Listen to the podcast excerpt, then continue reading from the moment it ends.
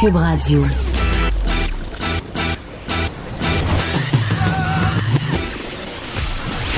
Pour elle, il n'y a jamais de mauvaise question.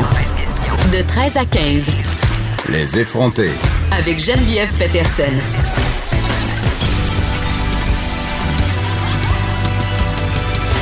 Cube Radio. Bon vendredi tout le monde, j'espère que vous allez bien. Je suis officiellement guérie de mon petit virus qui m'assaillait depuis le début de la semaine. Je parlerai pas trop vite, peut-être que je vais tomber au combat samedi ou encore mieux pendant le temps des fêtes. Êtes-vous comme moi? Moi, ça m'arrive souvent euh, de tenir le coup jusqu'aux vacances et rendu là, je m'effondre comme une vieille paillasse. Je me mets malade et non fonctionnelle pour les trois, quatre premiers jours, comme si mon corps me disait Hey Peterson, là, t'auras pas le choix de te reposer. On commence tout de suite l'émission avec euh, un dossier qui est paru dans le Huffington Post et qui m'a vraiment euh, en fait, qui me fait capoter, euh, c'est ma collègue Maude Boutet qui a attiré mon attention là-dessus. Ça s'appelle le Botox avant 30 ans, des milléniaux témoignent sans filtre. Bon, on s'en doutait, là, il y a des personnes qui sont jeunes et qui font appel à la, en fait, aux techniques médico-esthétiques pour aider leur apparence, modifier leur apparence. Il faut avoir écouté un épisode de télé-réalité cette année pour s'en rendre compte. Là, ce sont des pratiques qui sont de plus en plus répandues, qui sont de plus en plus, euh, qui se sont démocratisées. C'est beaucoup moins cher qu'avant. Mais quand même, moi, quand je lis euh, dans ce dossier-là qu'il y a des filles de 19-20 ans qui font faire euh, des injections de Botox, des agents de comblement, je sais pas, il y a comme quelque chose qui me dérange là-dedans. Et là, j'affiche tout de suite mes couleurs. J'en ai déjà parlé. Je, vais le redire. Euh, moi, j'en ai du Botox dans ma face. J'ai aussi des agents de comblement. Euh, j'ai commencé ça dans la trentaine pour plein de raisons qui sont personnelles euh, et paradoxales. Je sais que ça peut faire sourciller des gens que je me revendique comme féministe, puis qu'en même temps, d'un autre côté, j'embarque dans cette pression-là de la beauté, de la jeunesse éternelle. Mais bon, chacun Chacun, chacun ses zones d'ombre. Je travaille là-dessus, comme on dit. Euh, mais voilà, voici ce qu'on peut faire. Voici ce que les, les jeunes font essentiellement euh, avec les techniques d'intervention médico-esthétique. Euh, ils font injecter leur cerne avec l'acide hyaluronique. D'ailleurs, l'acide hyaluronique, quand on parle d'agent de comblement, le fameux Juvederm, le dermopure, c'est souvent ça que ça contient.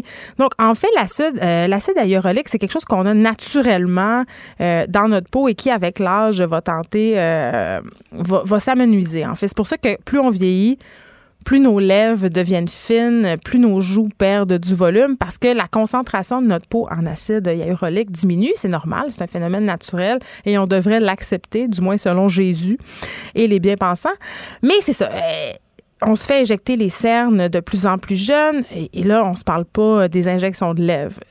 Je pense que c'est la chirurgie. Ben, c'est pas une chirurgie. C'est c'est l'intervention médico-esthétique la plus populaire euh, chez les jeunes personnes parce qu'il y a une pression d'avoir des grosses lèvres, parce qu'on va sur Instagram et qu'on voit euh, toutes ces filles qui euh, ont les lèvres bumpy, qui ont la même face, qui ont le visage lisse. Et vraiment, c'est pas seulement dans le Huffington Post qu'il y a des dossiers là-dessus. Là, J'en vois circuler depuis quelques mois, notamment des, chirurgiens esthétiques qui ont fait des sorties pour dire que les demandes de leurs patientes étaient pas mal différentes. C'est-à-dire que les filles arrivent, puis ça peut être des gars aussi, là, parce que, en tout cas, moi, euh, la personne qui m'injecte me dit que des gars, en voient de plus en plus.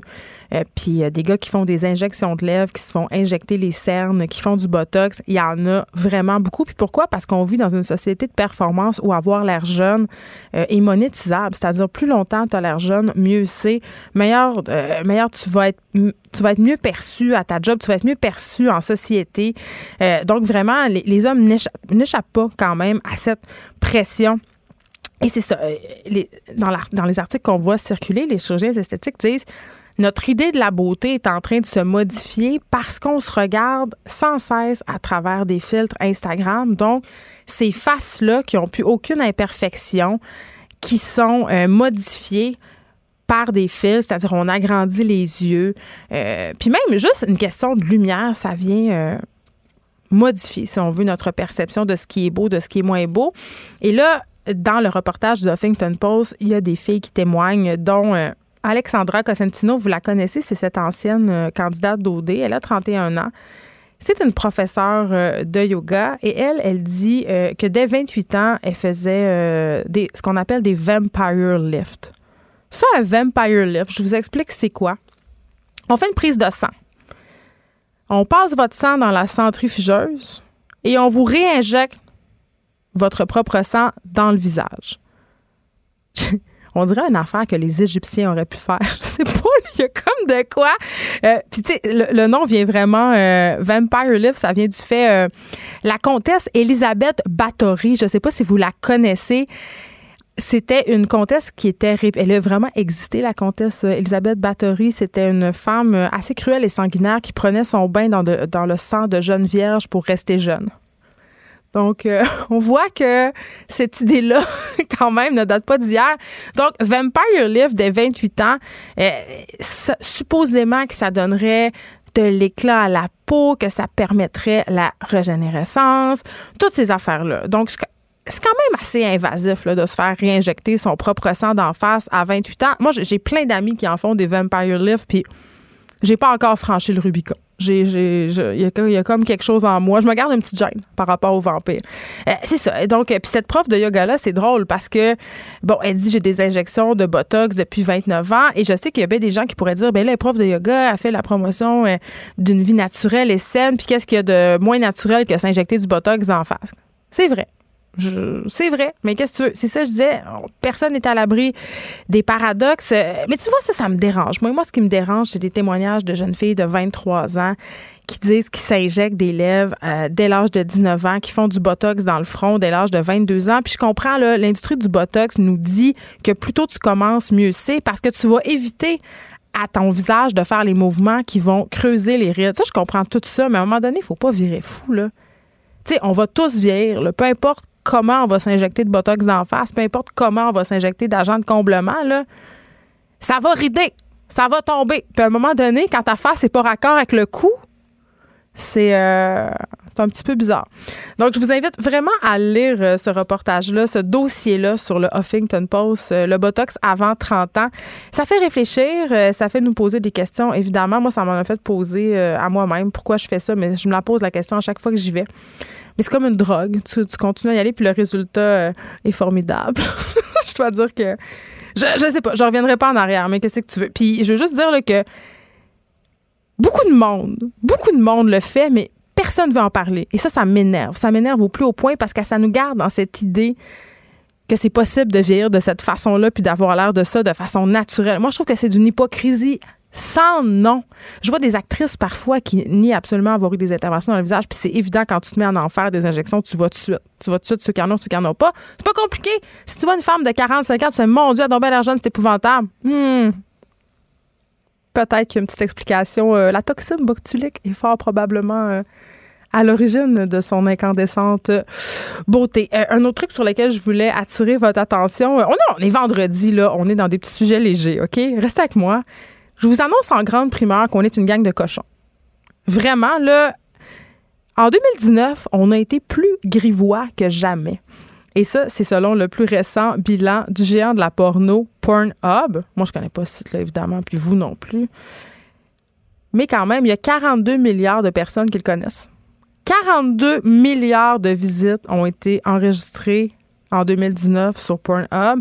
Puis ça, c'est une hausse très, très importante par rapport à l'année dernière. L'année dernière, c'était 33,5 milliards, donc presque 10 milliards de plus. Et là, euh, il faut savoir, euh, puis si je naissais, je dis ah, pas, on regarde pas ça nous autres. Ben non, c'est un peu vrai parce qu'aux États-Unis, c'est là qu'ils en regardent le plus. Euh, mais les Canadiens, quand même, on est cochons. Quatrième position au palmarès des visiteurs du site pour adultes. Et là, on se demande qu'est-ce que Qu'est-ce qui a excité les gens en 2019? Et j'étais un peu déçue, j'étais déçue de nous, collectivement. Les Japonaises. Ce sont les Japonaises qui sont en première position des recherches. On a parlé de fétichisation raciale souvent à cette émission-là, c'est-à-dire avoir une idée préconçue par rapport à une certaine ethnicité. Par exemple, penser que les Japonais, ce sont des petites femmes douces et soumises. Euh, tu sais, bon, Salaquenza, ce préjugé-là et ce sondage de Pornhub le prouve. Et aussi, on est un peu foqué dans la tête. Les vidéos amateurs, ça, c'est correct, mais tout ce qui est relatif au cosplay. Les gens déguisés, OK? Est-ce que vous vous rappelez de Belle Delphine? C'est une fille qui est vraiment populaire sur Twitch. Euh, c'est une YouTuber. C'est celle qui vendait l'eau euh, usagée de son bain. Là. Elle avait pris son bain, puis avait embouteillé les bouteilles, puis avait vendu ça à la vitesse du son. Vous l'aimez? vous l'aimez, euh, Belle Delphine. au Canada, hein, parce qu'on s'intéresse juste à nous, c'est bien connu, ce qu'on a cherché le plus, sans surprise, 3, 2, 1, les lesbiennes tellement pas surprenant. Euh, le hentai aussi, on aime bien ça. Ça, ça me surprend plus. Ce sont des dessins animés euh, pornographiques, en fait. Et c'est assez euh, traumatisant la plupart du temps. en tout cas, les hentai que j'ai vus, c'est souvent des filles, des fillettes qui ont des traits vraiment d'enfants avec des très, très gros seins. C'est impossible. C'est vraiment caricatural. Les MILF, sans surprise, et les massages. Qui a envie de regarder des massages quand on regarde la pornographie? Puis je veux juste dire que dans les provinces, dans les maritimes, on cherche beaucoup euh, les gens qui fument pendant l'amour. Donc, je, sais pas. Je sais pas. Euh, j'aimerais beaucoup euh, que Dr. Freud soit encore en vie pour pouvoir m'expliquer qu'est-ce que d'excitant à regarder des gens fumer pendant qu'ils copulent. Voilà. Donc, nous sommes cochons. Et je, je me suis dit, cette hausse-là est due à quoi? Est-ce que que c'est dû au fait que ça va mal dans le monde? Tu quand tout va mal, une bonne petite session d'onanisme. Je sais pas. Peut-être que c'est lié. Aujourd'hui, à l'émission, euh, tout de suite en début d'émission, on aura Catherine Dorion. Je sais pas si vous avez vu circuler cette vidéo où elle interpelle la ministre de la Culture, Nathalie Roy, à propos du 50 millions qui sera octroyé à la presse écrite par le gouvernement. Euh, c'est une vidéo de 7 minutes qui circule. Elle démontre à l'aide du montage à quel point la ministre répond pas à sa question. Très, très intéressante démarche de la part de Catherine Dorion. Elle sera là pour nous en parler. Madeleine Pilote, côté sera là aujourd'hui aussi avec nous. Elle nous propose des bonnes nouvelles. Ah, ça va faire changement. On est tant dans le négatif. Là. Il se passe plein d'affaires plates. On était déprimés toute la semaine. En tout cas, moi, c'est ce que je trouve. On va essayer de se, se un peu parce qu'on est vendredi. Il reste une semaine avant Noël. On aura aussi Sylvain euh, Mayette, euh, président de la FAE, parce que là, le gouvernement du Québec a présenté sa proposition salariale à la Fédération autonome de l'enseignement euh, pour renouveler le contrat des 45 000 enseignants des écoles publiques. Et là, vraiment, c'est en deçà de l'inflation, c'est en deçà de leurs attentes. Le gouvernement, la CAQ avait promis d'abolir les six premiers échelons salariales. Ce ne sera pas le cas. On en discutera avec eux. Évidemment, les profs sont pas contents. On aura aussi Alexandra Hainaut. Et ça, je trouve ça particulièrement intéressant. Alexandra, c'est une étudiante de 18 ans qui a gagné récemment le prix René Lévesque, la presse étudiante, pour un texte où elle explique pourquoi elle ne portera jamais d'enfant. Et je vous laisse, je vous le donne en mille, c'est pour des raisons écologiques. Et on fait un retour euh, sur la question de la violence conjugale. Je trouvais ça important aujourd'hui qu'on parle de cet angle-là. Parce que je le vois circuler euh, beaucoup sur les médias sociaux. Et Benoît Dutrisac a reçu cette semaine euh, Manon euh, Monastès, qui est la directrice générale de la Fédération des maisons d'hébergement pour femmes. Et cette question-là a été brièvement abordée. J'avais goût de l'approfondir aujourd'hui avec elle. Elle sera là. Euh, l'homme qui a tué sa femme et ses deux enfants cette semaine, il était d'origine algérienne. Sa femme aussi, par ailleurs. Certains ont fait des amalgames parce qu'il y a cette idée que la violence conjugale, elle est plus présente dans certaines communautés culturelles. On va se demander est-ce que c'est vrai? On va aussi se demander comment on intervient dans les différentes communautés culturelles, ça a changé quand même euh, le visage de l'intervention pour ce qui est question euh, de la violence conjugale. Et là, euh, bon, on aura l'histoire aussi de Myriam Lefebvre qui a fait le choix de ne pas acheter de vêtements pendant un an. Elle a survécu, je vous rassure, elle s'en est sortie. Le docteur Christian Campagna sera là aussi parce que la FRMQ a déposé une poursuite contre le ministère de la Santé et des Services sociaux. Et devenez pourquoi? On considère que des pratiques discriminatoires, il faut quand même le faire euh, de certains milieux d'embauche lorsqu'on procède à des entrevues pour embaucher des médecins. Exemple, on va leur demander planifiez-vous avoir des enfants? Est-ce que vous en avez déjà? Puis on le sait, là, c'est contre la loi des normes du travail du Québec. Euh, Catherine Parent sera là aussi avec nous en cette période des fêtes. Euh, on a parlé de dépenses. en tout cas, on va en parler avec Myriam Lefebvre. Cette période-là de l'année, on dépense beaucoup. Les Canadiens dépensent en moyenne 500 dollars. Les Québécois un peu plus. Est-ce que les couples qui consomment moins sont plus heureux? On va se poser la question et je, rappelle toujours à votre, euh, à votre mémoire ce, sondage. En fait, cette étude de l'Université Harvard, les couples qui ont la même cote de crédit auraient plus de chances de durer dans le temps. Moi, je trouve ça absolument déprimant, mais paraîtrait que c'est vrai. Écrivaine. Blogueuse. Scénariste et animatrice. Geneviève Peterson la Wonder Woman de Cube Radio. La députée solidaire Catherine Dorion s'est de nouveau tournée vers les médias sociaux pour s'exprimer sur la façon dont les choses se passent à l'Assemblée nationale. Elle a publié une vidéo d'un peu plus de sept minutes qui démontre, à l'aide d'un montage qui, ma foi, est fort réussi, euh, comment les élus s'y prennent pour ne pas répondre aux questions des députés de l'opposition. Parfois, elle est là, Catherine Dorion, égérie sulfureuse de la gauche déjantée et féministe et surtout députée de Tachereau pour Québec solidaire. Salut! Salut, ça va? Ça va très bien. Écoute, je suis contente que tu aies accepté euh, mon invitation parce que quand j'ai vu euh, cette vidéo-là, évidemment, je l'ai écoutée et ça me fait sourire un peu. Pour ceux qui l'ont pas vu, euh, bon, à l'aide de ce montage-là, tu interpelles la ministre de la Culture, Nathalie Roy. Tu veux lui demander comment les 50 millions que le gouvernement va octroyer à la presse écrite va être dépensés. je veux juste que tu nous expliques comment ça marche pour ceux qui l'ont pas vu, puis c'est quoi une interpellation pour commencer? Bon, une interpellation, c'est le vendredi. C'est qu'il y a un responsable de dossier d'un parti d'opposition. Bon, moi, j'ai le, dossier culture. Euh, je peux décider que j'interpelle la ministre de la Culture sur quelque chose, sur n'importe quoi. Genre, bon, euh, vous, le gouvernement, vous pensez faire ça. Moi, je me pose la question, pensez-vous faire ça? Est-ce que, pourquoi vous voulez faire ça? c'est un privilège de l'opposition. Puis, tu sais, je veux dire, nous, là, on, on, gagne aucun de nos, on gagne, quand on n'est pas de l'avis du gouvernement, on mm. gagne aucun de nos votes. Tu sais, le gouvernement, il fait ce qu'il veut, là. Fait que, ça sert à quoi que l'opposition ait quand même eu des députés élus, tu sais, il y a des citoyens derrière ça qui ont voté pour d'autres partis de la CAQ qui doivent être représentés aussi. Ben, entre autres, on peut faire ça, on peut exiger des comptes, demander euh, des précisions, tout ça. Fait que ça sert à ça. Ça, c'est ce qu'on nous explique avant qu'on aille le faire. Mais moi, la première fois que je suis allée, euh, puis là, ça, c'est une des façons l'interpellation. Mais il y a d'autres trucs là dans la semaine dans l'Assemblée nationale qu'on peut faire. Tout le monde connaît bien la période des questions. Euh, fait que ça, on m'a expliqué, tu vas voir, c'est un privilège de l'opposition. Puis j'étais là, depuis que je suis élu, je suis comme, mais à quoi ça sert? Tu sais, les gens, les ministres répondent pas aux questions. Euh, c'est très normé. C'est une espèce de ballet oratoire figé où c'est très, très rare qu'on a, euh, qu'on a un vrai dialogue et encore moins un débat, là, tu sais. OK, ben, ben c'est ça, parce que là, ce que le, le, montage démontre, parce que là, tu dis, bon, c'est très, très codifié. mais parle-nous concrètement, parce que là, quand tu toi, tu poses ta question, tu as, X temps pour poser ta question, puis elle, elle a X temps pour répondre? C'est ça, exact. Fait que là, genre, député Tachereau, vous avez cinq minutes. Moi, je dis, euh, j'ai telle question sur les médias. On veut sauver l'information, puis on veut sauver les médias écrits, premièrement, puis ensuite les autres. Là.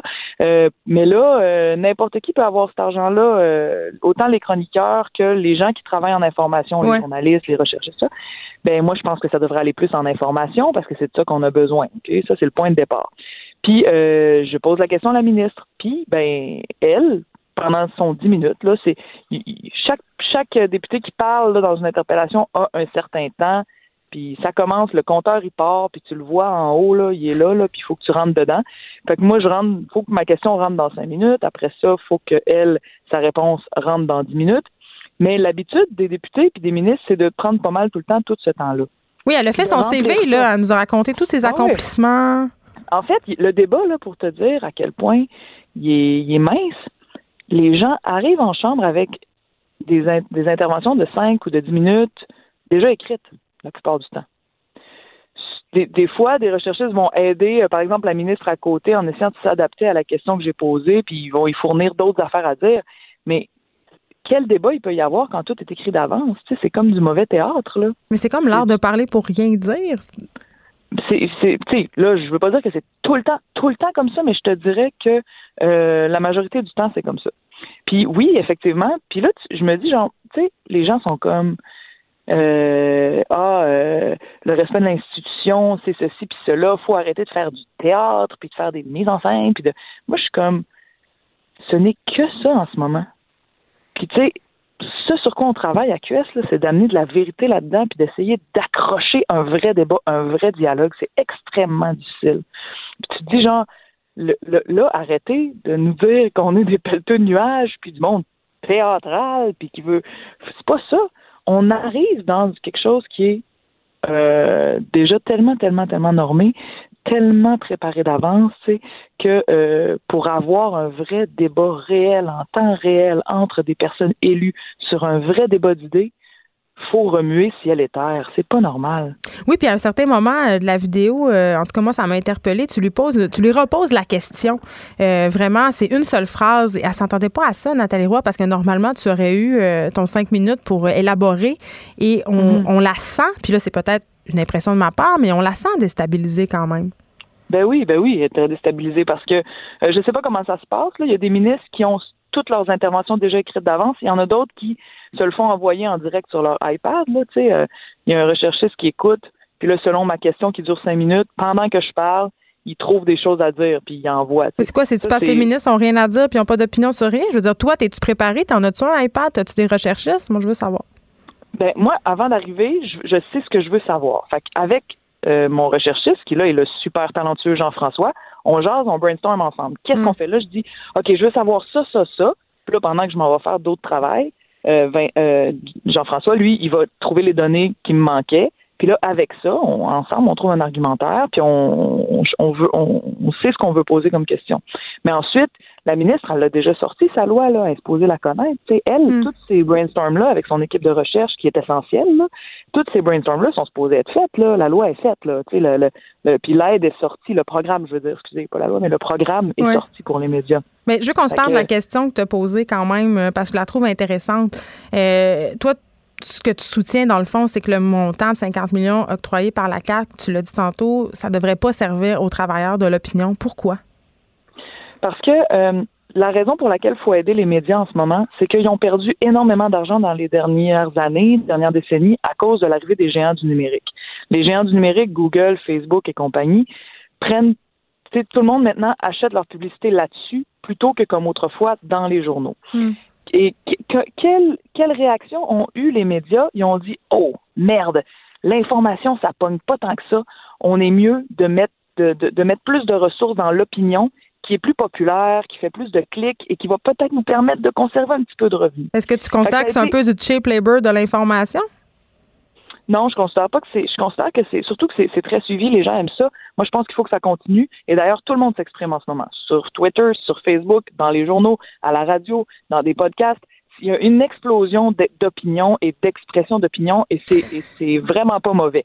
Ceci dit, l'argent public là, il est là pour régler un problème qui a été causé par la perte des revenus publicitaires. Puis le problème qui est causé, c'est ça, c'est qu'il y a moins d'énergie, moins d'argent en information. Puis ça, tous les journalistes l'ont dit à quel point, côté temps, côté ressources, sont pris à la gorge et ont du mal à faire du bon travail. Ça, c'est vraiment là, là, pour moi, le cœur du problème. Puis autant l'opinion doit continuer à exister, mais là où on décide d'injecter du nouvel argent public, ben il faut que ce soit là où il y a de la misère, puis là où nous, en tant que société, on a des besoins.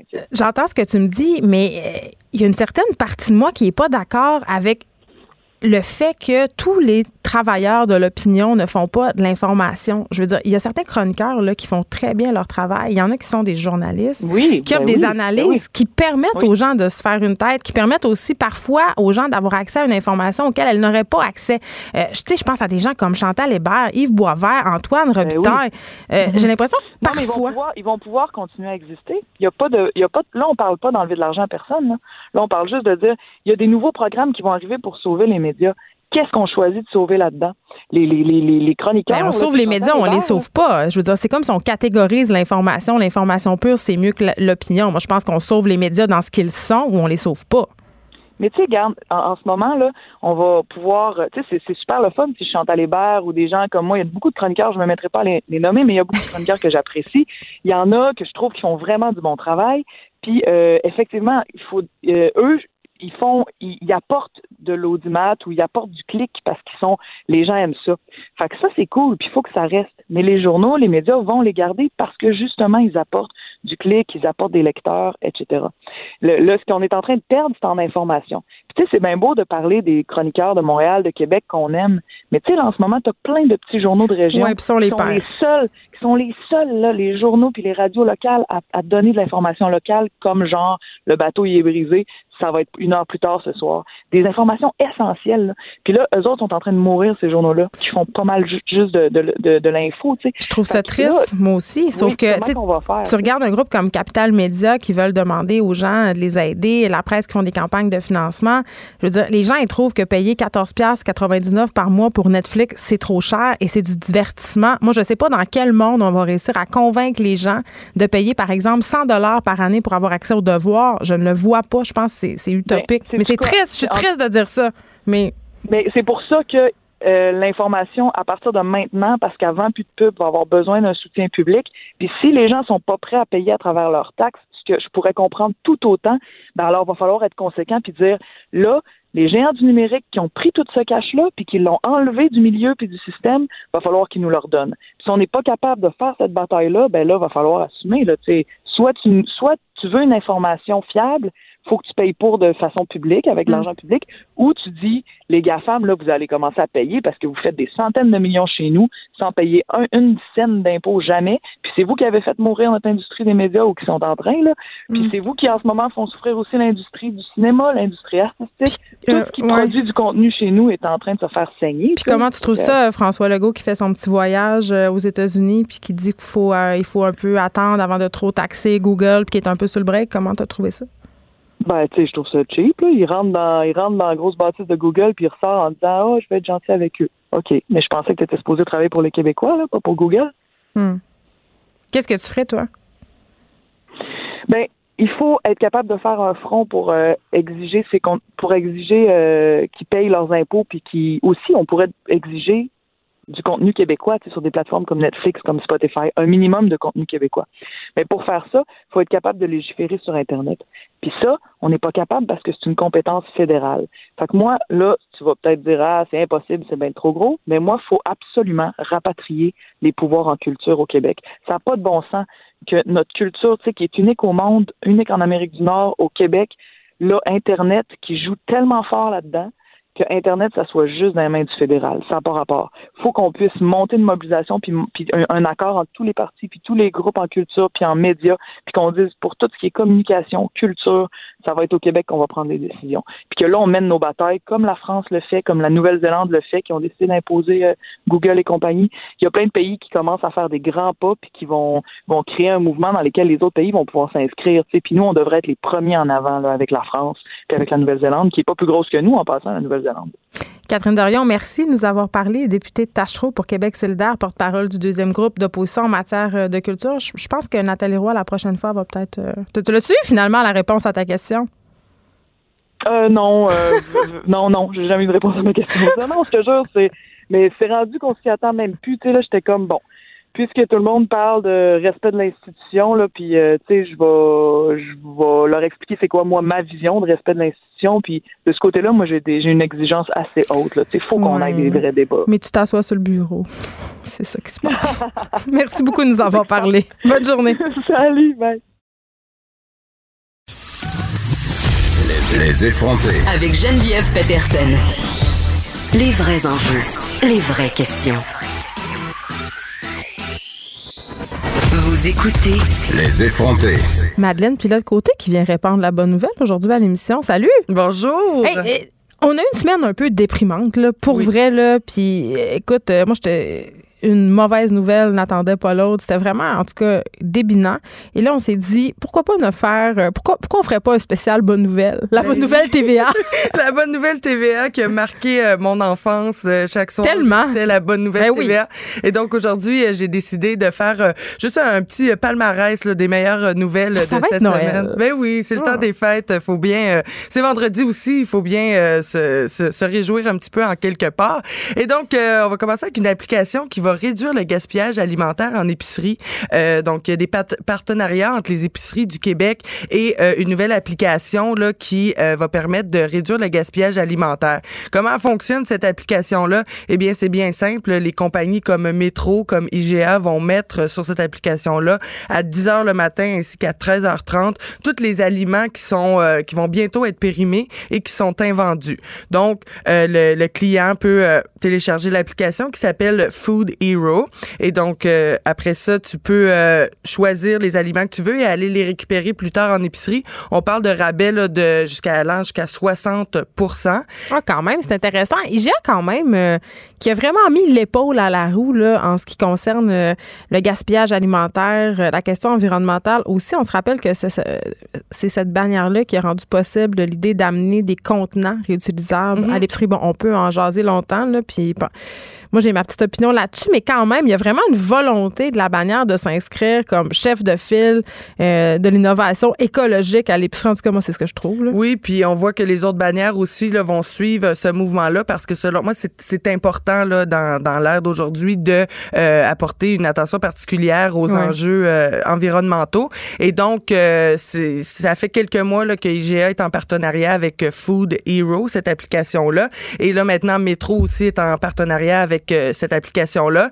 Et donc, euh, euh, présentement, son l'application est disponible dans cinq métros. Donc, vous pouvez faire affaire avec l'application dans cinq métros à Montréal. Mais d'ici 2020, là, si ça fonctionne bien, va être dans toutes les métros à travers la province et sont quasiment dans toutes les dans toutes les GA aussi à travers la province. Il y avait aussi Loblaws, Provigo et Maxi qui faisaient affaire avec l'application Flash Food qui font encore affaire avec eux. Et c'est la même chose. On peut avoir des rabais jusqu'à 50 J'avais une discussion euh, sur Facebook la semaine dernière parce que j'ai reçu quelqu'un à l'émission sur le gaspillage alimentaire, justement, mm. euh, de la tablée des chefs. Puis, euh, bon, on, a tendance à penser que ce sont les grandes industries, les restaurants qui gaspillent le plus. C'est vrai, ils sont à la source d'un certain gaspillage, mais nous, quand même, dans les maisons, on est d'énormes gaspilleurs. On représente environ, c'était entre 22 et 41 du gaspillage alimentaire à l'échelle globale, donc c'est pas rien. Mm. Puis, on parlait de, de cette idée de bouffe périmée. Puis, tu sais, ça cette date de péremption-là a fait mal euh, au gaspillage alimentaire parce que dans la tête de bien des gens, si c'est passé date, c'est plus bon. Mm-hmm. Mais pour certains aliments, là, c'est pas, c'est pas que c'est passé date, c'est que c'est meilleur avant.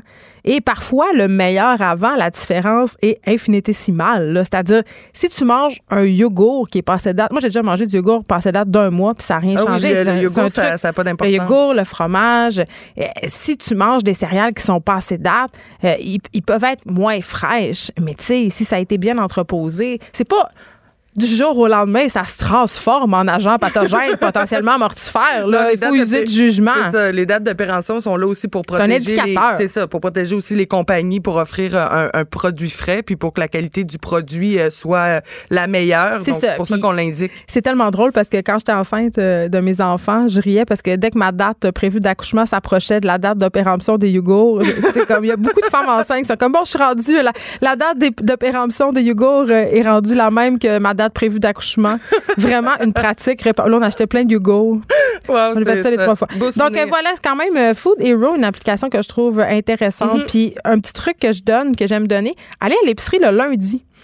Le lundi soir, ce sont les rabais de 30% souvent sur la viande, mm-hmm. parce qu'ils vont recevoir les nouvelles livraisons le lendemain. Ils vont besoin de place pour euh, mettre ça sur les étals. Et souvent, c'est à consommer maintenant. Donc, mais tu peux la congeler, là. Mm-hmm.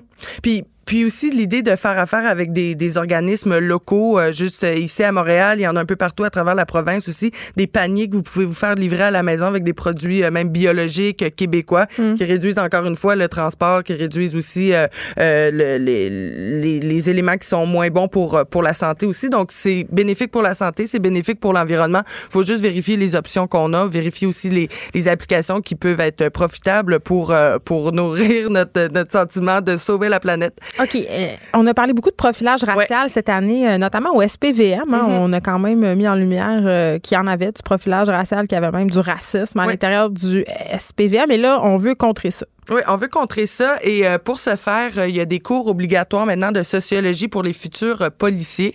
Et donc on a inclus dans ces cours-là des jumelages entre futurs policiers et nouveaux arrivants qui suivent des cours de français au centre Yves Thériault à Montréal. Mm-hmm. et ça ça donne lieu à des échanges très nourrissants que ce soit pour les futurs policiers ou que ce soit pour les nouveaux arrivants.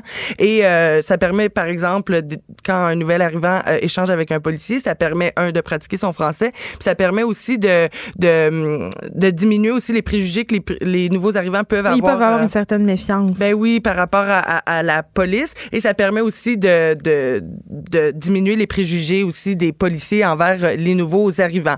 Donc, ça permet aussi de comprendre ce certains épisodes traumatisants que ces nouveaux arrivants-là peuvent avoir vécu et comprendre les différentes cultures. Et dans ce cadre de cours-là aussi, ils devaient- les futurs policiers devaient faire euh, une recherche aussi sur différentes cultures. Donc, c'est vraiment de se plonger, euh, de faire des discussions, des échanges d'humain à humain qui permettent euh, effectivement de, mieux comprendre les réalités et euh, d'un jour euh, d'éliminer complètement le profilage racial parce que c'est pas normal qu'un quart des interventions sont faites sur des personnes noires alors qu'ils représentent juste 10% de la population à Montréal. C'est- pas normal. Les statistiques sont sorties en octobre dernier et c'est désolant de constater ça. Donc, il faut mettre des mesures en place pour justement contrer ça. Et moi, je trouve que ça passe par l'éducation. Donc, d'inclure ça dans le cours de sociologie que les futurs policiers doivent suivre absolument.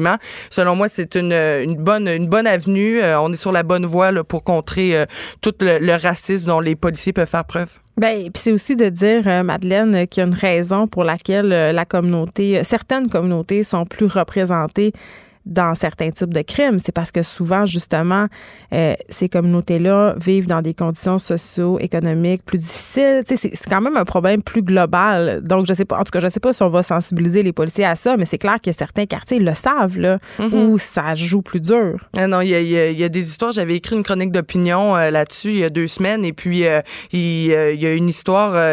il y a des, des deux personnes noires qui se sont faites prendre pour des membres d'une gang de rue à Montréal, se sont faites menotter. Dès que t'es noir puis tu roules dans une auto de luxe, tu, Te, fais, Exact. tu te fais coller, là. C'est sûr, c'est sûr. Donc, juste de, de permettre aux policiers de d'arrêter de juste se fier à la couleur de la peau pour savoir si une personne est dangereuse ou non, c'est déjà un très bon début. Moi, je ferais du euh, profilage euh, selon l'âge. Si tu vois un flot de 22 ans dans une Audi, il y a deux options. C'est à ses parents ou il y a un mode de vie criminel. Ouais, ben c'est ça. Au moins avec l'âge, ce serait ce serait pas raciste. On ferait de Ça serait de l'agisme. Ça, c'est pas plus correct? Non, c'est pas plus correct. Euh, sinon, on va parler un peu des sans-abri aussi parce que là, l'hiver arrive et euh, hier, je parlais avec un itinérant qui me disait qu'il allait dormir au parc La Fontaine, un parc à Montréal. Il allait dormir avec les écureuils. Puis là, je me demandais s'il allait se réveiller euh, demain matin. C'est des grands froids, là. C'est l'hiver. C'est important de, de tendre la main aux sans-abri. Et euh, il y a un rapport de dénombrement des personnes en situation d'itinérance Ouais. que qu'on a vu en 2018 et il y a près de 6000 personnes en situation d'itinérance au Québec dont 3000 à Montréal. Donc il y en a quand même en région. Je suis sûre que si vous nous écoutez, vous habitez pas à Montréal, un peu plus en région, c'est certain que On les voit de plus en plus en région. Moi, je me rappelle quand j'étais jeune au Saguenay, euh, c'était ce qu'on appelle euh, des sans-abri invisibles. Mm. Ils étaient dans des maisons de chambre. euh, il y avait de l'itinérance cachée. Maintenant, on, les voit. Je sais pas pourquoi. Euh, je, on dirait que ben c'est un fléau qui Il y a moins de ressources. Il y a moins de pour eux, ressources, la désinstitutionnalisation. hey, je vais- c'est dur à dire. Désinstitutionnalisation. Constitutionnellement. Les chemises de l'archi du sèche. Sèche, en tout cas, tout ça. Non, Mais c'est pour sûr. ça. Oui, il y a plein de causes, ça, c'est certain, mais on en voit de plus en plus qui habitent euh, tout le temps dans la rue. Mais c'est difficile à, à, à toutes les dénombrer parce qu'effectivement, euh, il y en a comme, par exemple, les travailleurs du sexe ou les travailleuses du sexe euh, peuvent souvent coucher chez des clients ou coucher à l'hôtel, mais sont quand même en situation d'itinérante, mais eux ne comptent pas dans ces chiffres-là. Et c'est surtout les Premières Nations qui sont touchées, là, représentent à peu près 6 de la population euh, itinérante, mais juste à peu près 1 de la population globale. Donc, Ah, au euh, centre-ville de Montréal, euh, on les voit. ouais, surtout station Place des Arts sont, sont Je sais pas pourquoi, c'est vrai, à la station Place des Arts et près d'ici, l'autre fois, j'ai vu une arrestation, ma foi, très, très musclée. Une jeune femme autochtone qui avait volé euh, un 10 onces de fort à la SAQ. Elle les policiers te l'ont apostrophé sur un moyen temps. Ils ont couru après les grosses sirènes. C'était très, très. euh, c'était, en tout cas, j'étais C'est là. confrontant J'ai dit, est-ce que c'est vraiment nécessaire d'appliquer toute cette force pour cette jeune fille qui a comme 19 ans, Mm. qui mesure 5 pieds 1 puis qui paye 100 livres? Tu sais, puis ils l'ont rentré dans le char. J'étais comme, sérieusement, là, elle, elle va s'en aller dans une cellule avec plein d'autres personnes. Tu sais, on Non, rien pour l'aider, elle. Rien pour l'aider, elle. Ça me- ça m'avait, euh, ouais, je- ça m'avait vraiment révolté. Puis, tu sais, on, on a un rôle à jouer personnellement euh, au niveau des sans-abri. Tu sais, si vous en croisez, juste prendre des nouvelles des itinérants. que vous juste les regarder. Juste les regarder, juste leur sourire. Hey, j'ai leur fait la guignolée. J'ai fait la guignolée des médias Mhm. la semaine passée au coin ici. Les gens te regardent pas. Ben- Moi, je leur disais, hey, c'est pas parce que tu me regardes pas que je t'ai pas. Tu sais, que, que c'est comme si tu m'as pas vu, là. Mm. Imaginez-vous, à la journée longue, t'es là, puis les gens fuient ton regard, ils veulent pas te regarder. Tu sais, et moi, je faisais juste la guignoler mes yeux, puis ça me choquait. Imagine comment tu dois te sentir comme une, une personne, une sous-personne, quand tu passes ta journée à qualité, puis les gens font comme si c'était invisible. Ouais, moi, ça constamment, euh, constamment ignoré et juste de, de leur dire bonjour, ça les fait sentir euh, vivants. Ça obligé de leur donner de l'argent si tu leur dis bonjour, là. de- moi, On dirait que je c'est ça qu'on pense. Ben c'est ça, moi je dis bonne soirée, bonne journée, merci beaucoup, bonjour mon bon monsieur, bonjour ma belle madame. Je, je, je- j'utilise des, des petits qualificatifs, Puis donc juste de leur parler. Si vous voyez par exemple que vous abordez un itinérant puis il vous répond pas, ben on contacte les urgences, il est peut-être euh, en danger. Sinon, euh, proposer des repas, donner des vieux vêtements, faire du bénévolat aussi dans les organismes, surtout dans le temps des fêtes, euh, aller donner euh, euh, donner du temps pour donner à manger par exemple. C'est pas juste durant le temps des fêtes. Non, pas juste du temps, de- durant le temps des fêtes. C'est vraiment important de, de le mentionner aussi. Puis faire des dons à des organismes comme des organismes dans la rue ou encore l'accueil Bono parce qu'on sait que ces organismes-là, ils ont de moins en moins d'argent et on veut pas que ces organismes-là aussi se retrouvent à la rue. Mais tu sais, puis je veux pas invalider le fait que tu dises euh, aller faire du bénévolat, mais moi, à un moment donné, j'avais appelé pendant le temps des fêtes pour aller faire du bénévolat dans des organismes, puis ils disaient, bah pauvre madame, parce que dans le temps des fêtes, on n'en manque pas de bénévoles. Mm. Ce qu'on manque, c'est des dons. À longueur d'année, donnez-nous de l'argent. Des bénévoles, on en a plein. Mm. Puis au mois de juillet, on en a moins. Vraiment, parce que dans le temps des fêtes, c'est comme notre petit réflexe judéo-chrétien pour se sentir mieux. Tu sais, Ouais. pour être- se sentir moins coupable d'être chanceux. Mhm, de prendre une journée de vacances Ouais. puis de, de la louer à, à cette Bon. bonne cause-là. Parlant de judéo-christianisme, euh, tu vas nous parler du pape? Oui, le pape euh, qui a fait une sortie publique euh, pour l'environnement, on est bien content. Euh, depuis deux semaines, il y a les 200 signataires de l'accord de Paris qui sont réunis à Madrid et euh, il y a aussi le gouvernement britannique qui a annoncé que la lutte des changements climatiques, ça allait être sa priorité pour 2020. Il se concentre sur la neutralité carbone Ouais. et le message du pape, hein, le pape chaque année là, va écrire une lettre qui va être lue dans toutes les églises le 1er janvier et donc on a pu prendre connaissance de cette lettre là et c'est vraiment orienté dans la même euh, dans la même lignée que que toutes les euh, les gouvernements un peu pour l'année 2020. On parle vraiment de l'importance de, de l'environnement. Mais attends, tu sais qu'au dernier synode, Alain Pronkin est venu en parler ici même. euh, le projet, c'était de faire des péchés écologiques. Comme une nouvelle sorte de péché. Ben, ça pourrait vraiment, l'église qui surfe sur genre les, les tendances à la mode. Tu sais, hey, l'environnement, les jeunes aiment ça. On, on va faire des péchés euh, écologiques. ça m'a Ben- fait vraiment fait rire, mais c'est vrai, c'est pas une blague que je fais. Là. Vraiment, ça a été discuté au dernier synode. Ben, ça pourrait, pour euh, les, les, les croyants, ça pourrait peut-être les inciter justement à, à porter une attention particulière euh, à, au, euh, à l'environnement. Et donc, dans, dans son discours, le pape François propose que les hommes opèrent une conversion écologique pour cultiver, garder les générations à venir, pour garder les ressources naturelles, les nombreuses for- formes de vie sur la Terre elle-même. Et ce qu'on vise, euh, ben, ce que le pape vise, ce que la religion catholique euh, s'oriente, vers où la, la religion catholique s'oriente, c'est euh, pour avoir une relation pacifique entre les communautés et la Terre. C'est beau. C'est Hey, J'aurais le goût qu'on écoute une colombe est partie en voyage. Oui, c'est la version, donne le goût. la version de Céline. C'est Céline. C'était qui? Oui, c'est Céline. Puis ce petit Jérémy aussi est allé chanter le vent de pape. C'est lui? Oui, c'est le petit Jérémy. Je pense que c'est ça qui est allé chanter de- devant le pape aussi. Oh mon Dieu, tout est dans tout. Tout est dans tout, mais en tout cas, on souhaite que dans les églises, le 1er janvier, euh, les, les disciples euh, catholiques soient, euh, soient un peu conscientisés euh, à, à la crise environnementale. Et je trouve ça bien qu'une qu'une communauté, que beaucoup de membres comme ça, euh, s'attardent à ce genre de d'enjeux-là.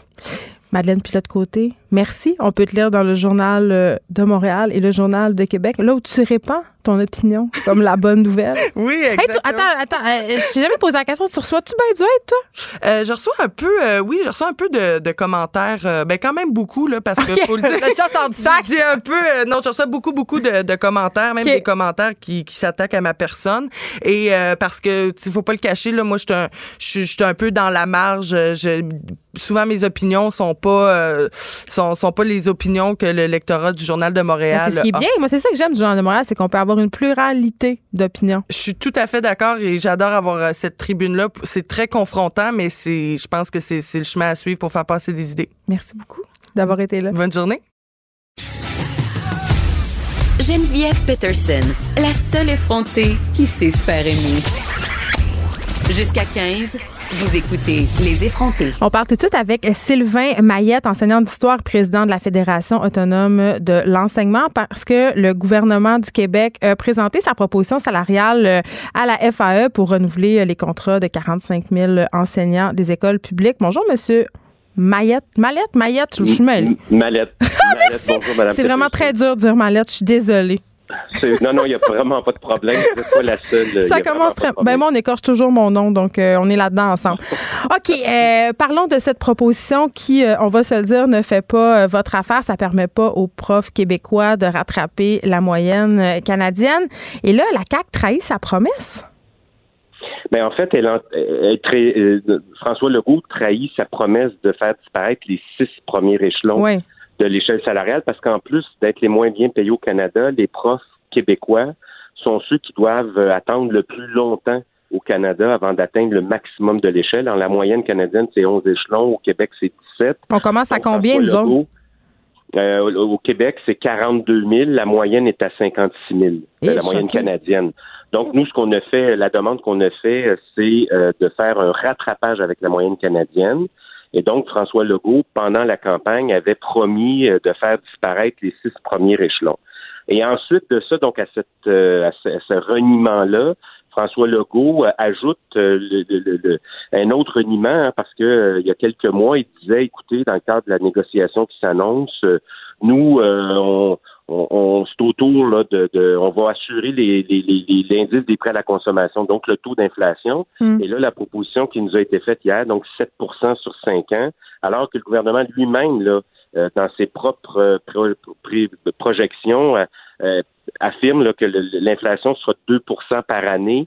Euh, ben, ça veut dire que ce qu'il dit, dans le fond, c'est que les travailleurs de l'État, parmi lesquels on compte les profs, donc qui sont les moins bien payés au Canada, on va continuer de s'appauvrir parce que si on n'a pas au moins euh, le taux d'inflation, ça veut dire que, puis vous savez, pour un prof, ça coûte pas moins cher l'hypothèque, l'épicerie coûte pas moins cher. Mm. Donc, il y a un double reniement là, dans, dans l'annonce qui nous a été faite hier. Monsieur Mallette, on jase, là, mettons. On est les profs les moins bien payés au Canada. Est-ce que peut-être ça pourrait avoir rapport avec le fait que 73% des enseignants au public sont des femmes? Ben, nous, on a posé la question hein, parce que euh, euh, la profession enseignante, euh, c'est une profession très majoritairement composée de femmes. Mm. Puis la question moi, que, que- qu'on m'a déjà posée parce qu'on a organisé une tournée partout au Québec, puis entre autres là, dans une région, au Bas-Saint-Laurent, il y a, il y a- il y a une, une citoyenne qu'on a rencontrée qui, qui m'a carrément dit, ben ça se peut-tu que si vous, si euh, c'était plus, s'il y avait plus d'hommes que de femmes, le gouvernement traiterait mieux les profs. Ben, Euh, non pas parce que les non pas parce que les, les enseignantes méritent pas d'être bien traitées, mais est-ce qu'il n'y a pas un peu un regard euh, euh, un petit peu euh, hein, euh, bon des femmes puis est-ce qu'on traîne pas aussi au Québec l'idée là, d'institutrice de rang à qui on peut La dire vocation. faire?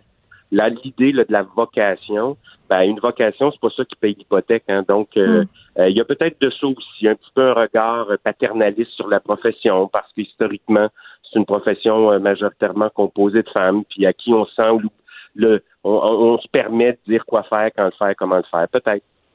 Euh, puis évidemment, la question du salaire, euh, on a déjà parlé ensemble de la difficulté que vous avez à recruter puis à garder des enseignants aussi. Ça joue, là, c'est le nerf de la guerre quand même, le salaire, quand on veut apprécier une personne dans son travail, quand on veut l'attirer et la garder. Ben, C'est-à-dire que ça, c'est- un des éléments de réflexion. Hein.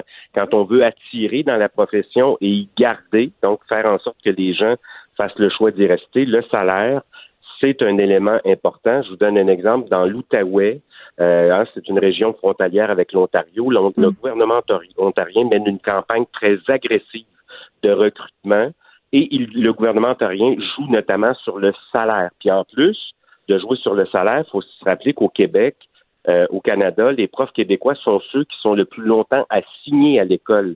Alors que la moyenne canadienne, c'est 27 heures d'assignation à l'école. Ben, au Québec, c'est 32 heures. Ça ne veut pas dire que les profs font pas autre chose ailleurs qu'à qu'à l'établissement. Mais il y a là encore un regard contrôlant sur les profs québécois où, en plus de moins bien les payer, c'est eux qui, qui doivent rester le plus longtemps à l'école, à l'établissement. Et donc, ça aussi, ça joue dans les conditions de travail, au-delà du salaire, là, les conditions dans lesquelles on fait travailler les profs, ben, ça conduit certains profs à quitter la profession. Puis au Canada, c'est au Québec que le taux de désertion est le plus élevé, hein, 25% des profs qui euh, vont quitter avant la cinquième année de pratique. Donc, il faut que le gouvernement soit conscient qu'il regarde la situation pour ce qu'elle est, puis on, doit poser des gestes pour euh, freiner ce phénomène-là. Le salaire, c'est un morceau de la solution, mais ça ne constitue pas à lui seul la solution pour je le répète, mettre, euh, freiner le phénomène de désertion et de décrochage. C'est plate, M. Mallette, parce que j'ai pas l'impression que l'opinion publique est du bord des profs. On est toujours dans cette idée que quand tu es prof, tu une job de gagnant à vie, que tu as deux mois de congé par année, que c'est donc la belle vie. Et ça, ça vous aide pas? Ben, vous savez, nous, entre autres, pour ça hein, qu'on a organisé une tournée du 29 octobre au 10, décembre. On est allé dans toutes les régions du Québec.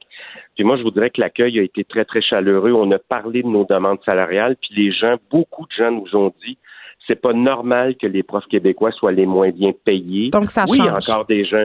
Ben, il faut que ça change parce que les gens ont compris que les profs québécois jouent un rôle fondamental dans, l'école publique québécoise puis que c'est l'école publique hein, qui a permis le développement du Québec, le développement des régions du Québec.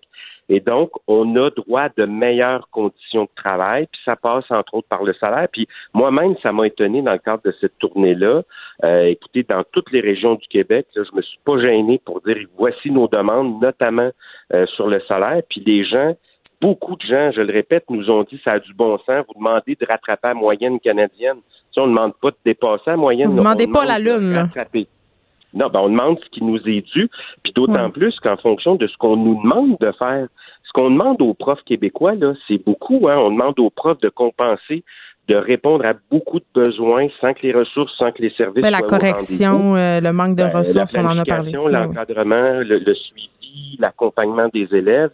Et donc, ce salaire-là doit traduire l'importance qu'on accorde à ce métier-là, puis d'autant plus que François Legault prétend que l'éducation, c'est une priorité, puis il prétend aussi vouloir valoriser la profession enseignante parce qu'il constate le taux de désertion, le taux de décrochage, la détresse psychologique. Ben, là, c'est le temps de poser des gestes concrets pour mm. valoriser cette profession-là. Sylvain Mallette, merci, enseignant d'histoire et président de la Fédération autonome de l'enseignement, le gouvernement qui a présenté sa proposition salariale à la FAE. Merci de nous avoir parlé. Je suis désolée encore d'avoir effrémé votre nom. Ah, mon Dieu, inquiétez-vous pas, Mme Peterson. Je vous souhaite de passer une belle fin de semaine et un, joyeux temps des fêtes. Bonne journée.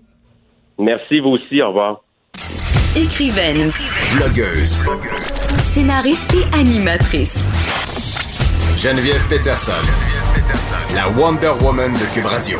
Je serais contente parce qu'on reçoit Alexandra Hainaut. Vous ne la connaissez pas. Vous avez peut-être lu son texte dans le Devoir. C'est une étudiante au programme en et communication du cégep régional de Lanaudière à l'Assomption. Lauréate du prix René Lévesque, la presse étudiante au niveau collégial. Alexandra Hainaut, bonjour. Bonjour. Et tout d'abord, félicitations. Merci beaucoup. Eh, tu es ici, euh, bon, je salue la justesse de ta plume, bien évidemment, mais tu es ici à cause du sujet de ce texte-là qui, ma foi, euh, a suscité un certain débat.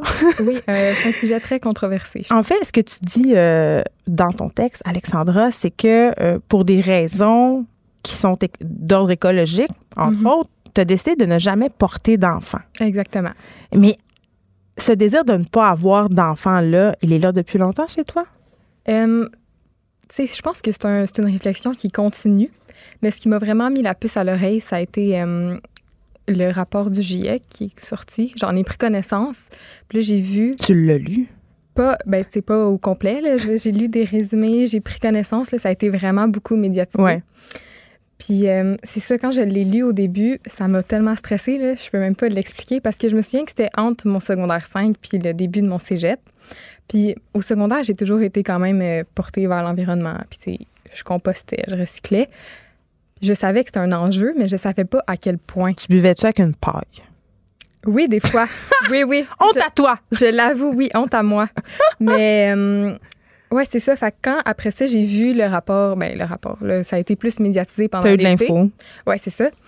Hey, ça m'a tellement stressée. Là, je me souviens, pendant une semaine, j'avais de la misère à dormir. Je me disais, mon Dieu, je vais vivre la fin du monde. C'est ça que je m'étais dit. Mais donc, tu fais de l'éco-anxiété. Tu étais anxieuse par rapport à l'environnement. Mais surtout, au début, là, on dirait que j'ai j'ai comme appris à vivre avec. Ouais. Ouais. Euh, mais t'en parles de cette angoisse-là euh, dans ton texte, puis tu as fait aussi une entrevue euh, avec Tabloïd. D'ailleurs, c'est mm-hmm. disponible sur le site de Tabloïd. Puis t'en parles de cette angoisse-là. Tu dis, moi, je suis très anxieuse par rapport à la situation climatique dans ce moment et je ne veux pas transmettre cette anxiété-là ou je ne veux pas mettre au monde quelqu'un qui va ressentir cette anxiété-là. C'est exactement ça que je dis. Ouais. Mais est-ce Euh, que, tu sais, dans le sens où, mettons, ça manque pas un peu d'espoir? Tu sais, je me dis, mon Dieu, tu sais, tu mets un enfant au monde, c'est pas nécessairement qu'il va être anxieux. C'est sûr. Oui, ça manque d'espoir. Comme j'imagine, tu as pu le voir dans mon texte. Là, je dis pas, euh, tu sais, je crois pas euh, que tout va bien aller du jour au lendemain. Puis je me dis à quel point je pourrais mettre un enfant puis pas y transmettre l'espoir d'un avenir meilleur. Tu trouves que ça serait hypocrite? Un, peu? Ouais. Puis, d'un autre côté, tu n'exclus pas la maternité de ta vie. Non, exactement. Je pense que je, je me verrais adopter des enfants ou même être une famille d'accueil. C'est comme redonner. Comme une espèce de recy- recyclage. Des, on, prend, on prend des enfants on- qui existent déjà, puis Si on, on veut, ouais, ils sont, sont déjà là, puis ben, je, pourrais, je pourrais être dans leur vie. Est-ce que tu penses euh, que les, les gens qui ont des enfants, ils sont égoïstes? Non. Non? Non. Mais est-ce que tu penses que c'est un geste euh, anti-écologique? Mais c'est parce que dans le fond, je pense que avoir un enfant ou pas, c'est tellement une décision personnelle que ceux qui décident d'en avoir, c'est juste qu'ils voient peut-être pas la vie de la même façon que moi. Fait que je me verrais pas les juger. Mais en même temps, tu as fait un texte au complet qui explique pourquoi tu n'en aurais pas. Ouais, à propos de moi. Mais c'est pas dans. OK. C'est pas, tu ne juges pas les personnes Euh, qui décident d'avoir trois enfants ou Non. quatre ou cinq. Parce que genre, jugerais quoi? Je comprends pas. Ben, Il y en a que c'est leur bonheur, là, comme avec des amis, on s'en parle, puis ça fait vraiment pas l'unanimité. Puis il y en a parmi mes amis que, comme, c'est leur raison de vivre, c'est leur futur. Ils veulent devenir une famille. Je suis qui pour leur dire que c'est pas correct? Qu'est-ce qu'ils disent, les gens? C'est quoi les réactions quand tu leur parles de ça? Quand tu leur dis, ben moi, je voudrais pas d'enfants parce que la Terre s'en va sur le diable, selon moi. Euh, ça dépend auprès de qui. OK. Comme je dis auprès de mes amis, il y en a qui pensent comme moi, comme il y en a d'autres qui sont, ben voyons donc, Alex, calme-toi. là. Mes parents, au début, euh, ils aimaient pas, ma mère surtout, mais mon père aussi, ils aimaient pas le discours que j'avais, Qu'est-ce qu'ils aimaient pas? l'espèce de désespoir. Le négativisme. Ça, ça Ouais, gosse beaucoup les, euh, les Ouais, plus vieux. Euh, D'ailleurs, c'est ce qui est beaucoup reproché à Greta Thunberg, son ton un peu fataliste. Exactement, mais je comprends pas pourquoi on est toujours obligé d'être positif à propos de tout si on n'y croit pas. Puis c'est ça que mes parents aimaient pas, mais quand j'ai publié mon texte, je pense qu'ils ont plus compris parce que c'était comme mis en mots, c'était réfléchi, j'ai essayé de mettre vraiment ce que je ressentais sur papier. Puis tu dis pas qu'il n'y a pas d'espoir non plus dans ton texte quand même. Là. Tu dis pas que tout est fini et qu'on va tous mourir. là. Demain, non, c'est pas ça que je dis. Mais?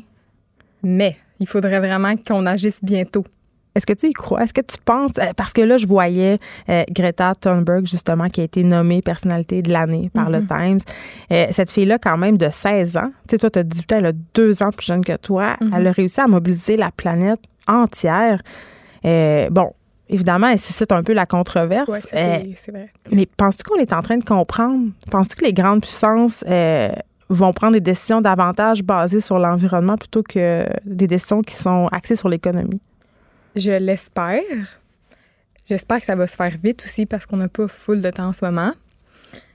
Fait que, tu sais, je sais pas comment l'expliquer, mais faut, faut qu'il y ait quelque chose qui, agisse pour que je recommence à avoir espoir. Parce que, tu sais, admettons, euh, mon dernier cours de français, mon prof, il a amené du café avec des gobelets en carton. Puis à la fin du cours, quand j'étais allée recycler mon gobelet en carton, la moitié était jetée dans la poubelle. On est encore à trier nos déchets, tu sais, au lieu de, de réduire. Mais tu es consciente, en même, t'es consciente en même temps que, puis je veux pas péter ta ballonne, là, mais que c'est pas le fait de recycler ton, ton verre en carton qui va changer des choses qu'on demandait dans la marche pour la lutte contre les changements climatiques. C'était que les gouvernements imposent des lois plus strictes par rapport aux grandes industries qui, ce sont elles qui sont en train de détruire notre planète. Je trouve qu'on on met beaucoup la faute sur les gens individuellement et que ça peut vite devenir culpabilisant. C'est vrai, mais ce que, dans le fond, dans ce que je voulais dire, c'est surtout que on est encore à essayer de trier nos déchets. Ce qui, selon moi, était acquis depuis vraiment longtemps. Là, c'est la base. Imaginez faire plus. C'est sûr qu'il faut que hum, les, les grandes euh, multinationales, ceux qui ont le monopole, il faut qu'ils qu'ils soient plus verts, mais il faut aussi que la population embarque. Qu'est-ce que tu fais, toi, Alexandra Hainaut, pour être plus verte? Euh, j'essaie de pas acheter neuf. Je vais Tes vêtements? En friperie, ouais. Puis j'essaie aussi de réduire ma consommation de viande. J'aimerais ça devenir végétarienne. Je sais que ça, c'est comme un gros morceau, là, le, le végétarisme. Est-ce que tu trouves ça difficile? Euh, oui, parce que j'habite encore chez mes parents. Puis je pense aussi que je me donne des raisons. Je suis beaucoup en dissonance cognitive. Ça veut dire que toi, t'es comme nous toutes, t'es paradoxes? Exactement, je suis un paradoxe. Mais je pense que c'est correct. Et là, je te dirais pas, t'es jeune, t'as le temps de changer d'idée parce que ça, t'aimes pas ça. non, j'aime pas ça. Puis on me le dit quand même. Tu sais, quand j'ai publié mon texte sur le devoir, j'ai été vraiment surprise de la réponse, qui était vraiment négative. Est-ce que t'as eu de la haine? Oui. Par exemple. Euh, ben, mon Dieu, on m'a traité de lâche, on m'a traité de défaitiste, on m'a dit une chance que tu vas pas te reproduire. Hmm, Il y a un commentaire qui incitait au suicide aussi. Euh, mais sinon, Ça te fait quoi? ben, j'ai décidé à un moment donné d'arrêter de les lire parce que dans le fond, il faut comprendre que moi, mon texte, au début, je l'ai publié dans le journal de mon école. Oui, oui, c'est ça. Après ça, j'ai gagné le prix, puis à cause de ça, j'ai été publié dans le Devoir. Tu sais, c'est pas moi qui ai envoyé mon texte au Devoir Puis même si directement. même si t'avais envoyé ton texte au devoir, tu mériterais pas de recevoir des insultes. C'est clair, mais je m'attendais tellement pas à une réponse comme ça parce que quand j'avais publié d'abord dans mon euh, journal de l'école, ceux qui commentaient, c'était ceux qui étaient d'accord. Hmm. Là, quand il a été publié dans le Devoir, ceux qui commentaient, c'était ceux qui n'étaient pas d'accord, puis qui disaient que j'étais lâche, puis qui comprenaient pas. Mais comme je dis, heureusement euh, que personne est venu m'écrire. En fait, j'ai eu un commentaire privé là, de quelqu'un qui est allé me chercher sur Facebook pour me dire que ça lui faisait donc de la peine que je pense de même. Hmm. Mais tu sais, j'ai pas eu de, de menaces. Bravo, Alexandra Hainaut, pour ce prix et pour ce texte. Merci d'avoir été là. Merci beaucoup. Les effrontés. Avec Geneviève Peterson. Les vrais enjeux, les vraies questions. Vous écoutez Les effrontés. On se demande si la violence conjugale est plus présente dans certaines communautés culturelles. Et là, c'est pas moi qui pose la question. C'est une question que je vois circuler beaucoup sur les médias sociaux, notamment avec ce qui s'est passé cette semaine, euh, le meurtre de cette femme et de ses deux enfants par un homme d'origine algérienne. Très, très vite. Les gens ont la gâchette, ça va vite. On fait des amalgames.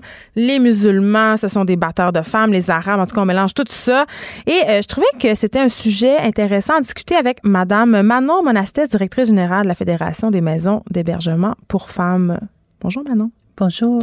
Euh, on n'est pas surprise de lire euh, ce genre euh, de commentaires sur les médias sociaux. Très vite, euh, on vise l'origine ethnique des Oui, on dit toujours que la violence, elle est, euh, elle est exotique. euh, Ça vient de d'autres religions, euh, de d'autres pays.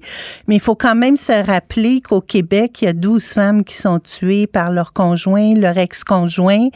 Et euh, ce n'est pas nécessairement des, euh, des agresseurs ou des hommes qui ont des comportements violents qui viennent de d'autres pays. Donc, c'est pas, ils sont pas surreprésentés dans cette statistique qui donne Absolument froid pas. dans le dos. Absolument pas. Et même les, ma- les femmes immigrantes qu'on reçoit dans nos maisons d'hébergement, euh, le nombre suit la courbe démographique. Là. Elles sont pas surreprésentées non plus dans nos maisons d'hébergement. Mais quand même, il y a des différences culturelles et j'imagine que quand vient le temps d'intervenir euh, avec ce type de clientèle-là, on n'a pas la même approche. Comment ça se passe? Ben nous, on fonctionne toujours avec une approche féministe, euh, intersectionnelle, qui tient compte de toutes les oppressions que les femmes vivent. En français, s'il vous plaît. En français, s'il vous plaît, ça veut dire que c'est une, une intervention qui tient compte des rapports sociaux de sexe entre les hommes et les femmes. Et il faut se rappeler qu'en 1993, euh, c'est le cœur de la définition qui a été faite de la violence faite aux femmes de l'ONU. Que la violence faite aux femmes, elle est possible parce qu'on vit encore dans des sociétés patriarcales et c'est le résultat de rapports de domination entre les hommes et les femmes. Et là, je parle d'une définition qui est adoptée par une, plus d'une centaine de pays et que le Canada a ratifié. Alors, on, on est au-delà des cultures, on est au-delà des religions pour parler euh, de pouvoir patriarcal, de pouvoir de domination des hommes sur les femmes. Et c'est ça, la violence faite aux femmes, la violence conjugale. Ce sont des conjoints qui veulent exercer un rapport de domination, un rapport de force, un rapport de pouvoir coercitif sur leurs conjointes, sur leurs, sur leurs enfants. Et ça fait aussi partie de la définition de la violence conjugale de la politique gouvernementale qui a été mise en place en 1995. Mais quand même, j'imagine qu'il y a une différence de réalité entre une femme immigrante qui vient d'arriver ici, par exemple, qui parle pas très bien la langue. Il y a un phénomène de ghettoisation qu'on peut pas mettre de côté. Ça, ça, Ah, tout ça à se fait. traduit pas de la même façon, la façon dont ils vont vivre la violence conjugale, peut-être. Tout à fait. Mais de toute femme que, euh, effectivement. Mais toute femme, euh, quand elles nous appellent, elles nous disent pas, même si elles ont vécu beaucoup de violence, elles nous disent pas, je suis victime de violence conjugale. Qu'est-ce qu'elles vous disent? Ben, elles disent, oui, j'ai mon conjoint me frappé, mais ça aussi, c'est le pouvoir du conjoint de responsabiliser la victime. Alors que ce soit une femme immigrante, une femme québécoise, c'est toujours le même discours qu'elles ont. C'est qu'elles disent oui, mais peut-être que c'est de ma faute, euh, tout ça, parce que c'est le, le conjoint, c'est une de ses stratégies, c'est responsabiliser la victime. Alors, des femmes arrivent en maison d'hébergement, euh, puis elles sont pas convaincues encore qu'elles ont vécu de la violence. Mais quand ils parlent pas français puis anglais, elles peuvent même ben, pas là, c'est sûr. Euh, euh, oui, mais on le sait de, de différentes. Elles ont accès à nos services de différentes façons. On a plusieurs maisons comme ici à Montréal où les intervenantes parlent plusieurs langues. C'est un de, c'est une de nos demandes au gouvernement aussi d'avoir accès à des services d'interprétariat qui soient gratuit hmm. parce que justement, on a besoin de mieux communiquer dans la langue avec les victimes. Et il faut pas oublier aussi les traumatismes que vivent ces enfants-là qui ne parlent ni français ni anglais et on devrait pouvoir mieux intervenir euh, avec eux. La presse publie ce matin un article sur les aveux de Touba Yania, la femme de Mohamed Shafia. Euh, ça fait déjà quand même dix ans que ça s'est passé, cette histoire-là. Euh, meurtre de trois filles de sa première femme, euh, complicité du fils aussi là-dedans. C'était la première fois qu'elle l'avouait, en guillemets, euh, ou qu'elle parlait de son crime. Elle a parlé avec les libérations conditionnelles. Elle raconte ça. J'ai lu cet article-là ce matin. Elle disait, j'étais pas au courant de ce qui allait se passer. J'étais pas en moyen de faire quoi que ce soit. Je sais pas si vous êtes comme moi, mais je disais ça, puis j'étais bien partagée. J'étais bien partagée parce que je me disais, cette femme-là, si c'est vrai ce qu'elle dit, puis je la crois, elle devait certainement être prise à l'intérieur d'un cercle de violence conjugale. En même temps, je me dis, elle aurait pu faire quelque chose. Mais c'est parce que le carcan est total. Hein? Le carcan qui est exercé par les conjoints violents, là, il est total. Hein? Ils sont complètement isolés mm. euh, de leurs amis, de leurs victimes. Euh, puis c'est la même chose que peut nous dire euh, n'importe quelle femme qui est victime de violence conjugale. Vous lu, pas capable. Oui, j'ai essayé de protéger mes enfants. J'étais pas capable parce qu'il me disait si j'essaie de protéger mes enfants, il dit je vais les tuer carrément les enfants si c'est arrivé, mais dans d'autres cas, euh, mais le, vous savez, c'est on parle beaucoup là du syndrome de Stockholm. C'est la même relation qu'une personne qui a été enlevée avec son ravisseur. C'est la seule référence devient le ravisseur et le syndrome de Stockholm, ben, c'est justement des victimes, des otages qui ont pris parti pour l'agresseur, pour le, le ravisseur, parce que tout tourne autour du ravisseur.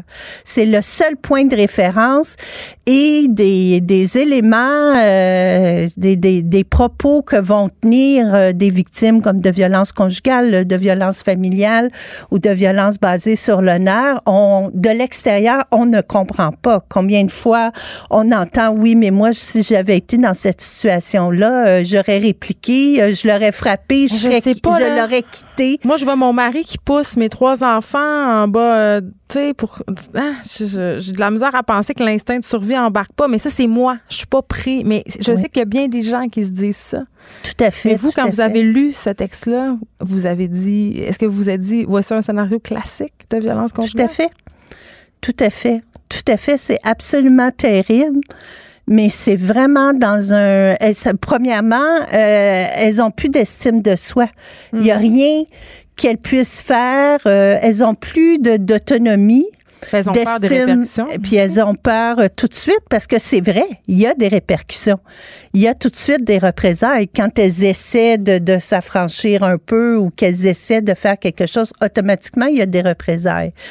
Alors, euh, et elles sont complètement aliénées avec elles. Nous, on a des femmes en maison d'hébergement, on leur demande qu'est-ce que vous voulez manger, qu'est-ce que vous voulez faire, elles sont incapables de nous répondre. Parce que tout, toute leur vie a été euh, pilotées par leur conjoint violent qui va leur dire comment s'habiller, comment parler, à qui parler. Euh, même si elles ont le droit d'aller travailler, elles vont être des personnes euh, comme des ombres là, au travail, pas de contact avec les collègues, tout ça parce qu'elles sont euh, totalement euh, sous contrôle Sous et sous l'emprise et euh, tout ce qu'elles font ça va être vérifié par le conjoint. C'est la minuté là, de, du travail à la le maison. téléphone intelligent là-dedans, j'imagine, est un outil de contrôle formidable. Ah oui.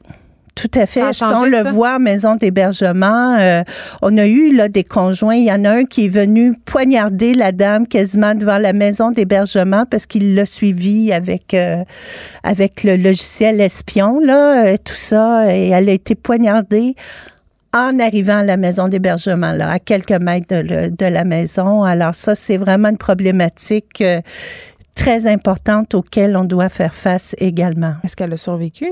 Oui. Heureusement, elle a survécu, mais vous vous imaginez, à chaque fois qu'elle sortait de la maison d'hébergement, elle avait extrêmement peur.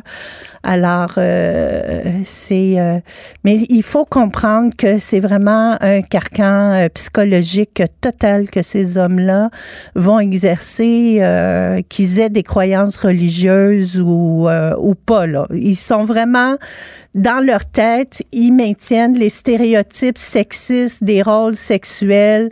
Moi, je suis le chef de la famille. Moi, je suis l'homme et c'est moi qui décide de tout. Mais la religion, quand même, dans certains cas, peut être utilisée pour justifier et instrumentaliser. Et là, quand même, vous avez reçu un courriel euh, de la part d'un témoin de Jéhovah des suites euh, d'un de vos passages euh, dans un bulletin de nouvelles.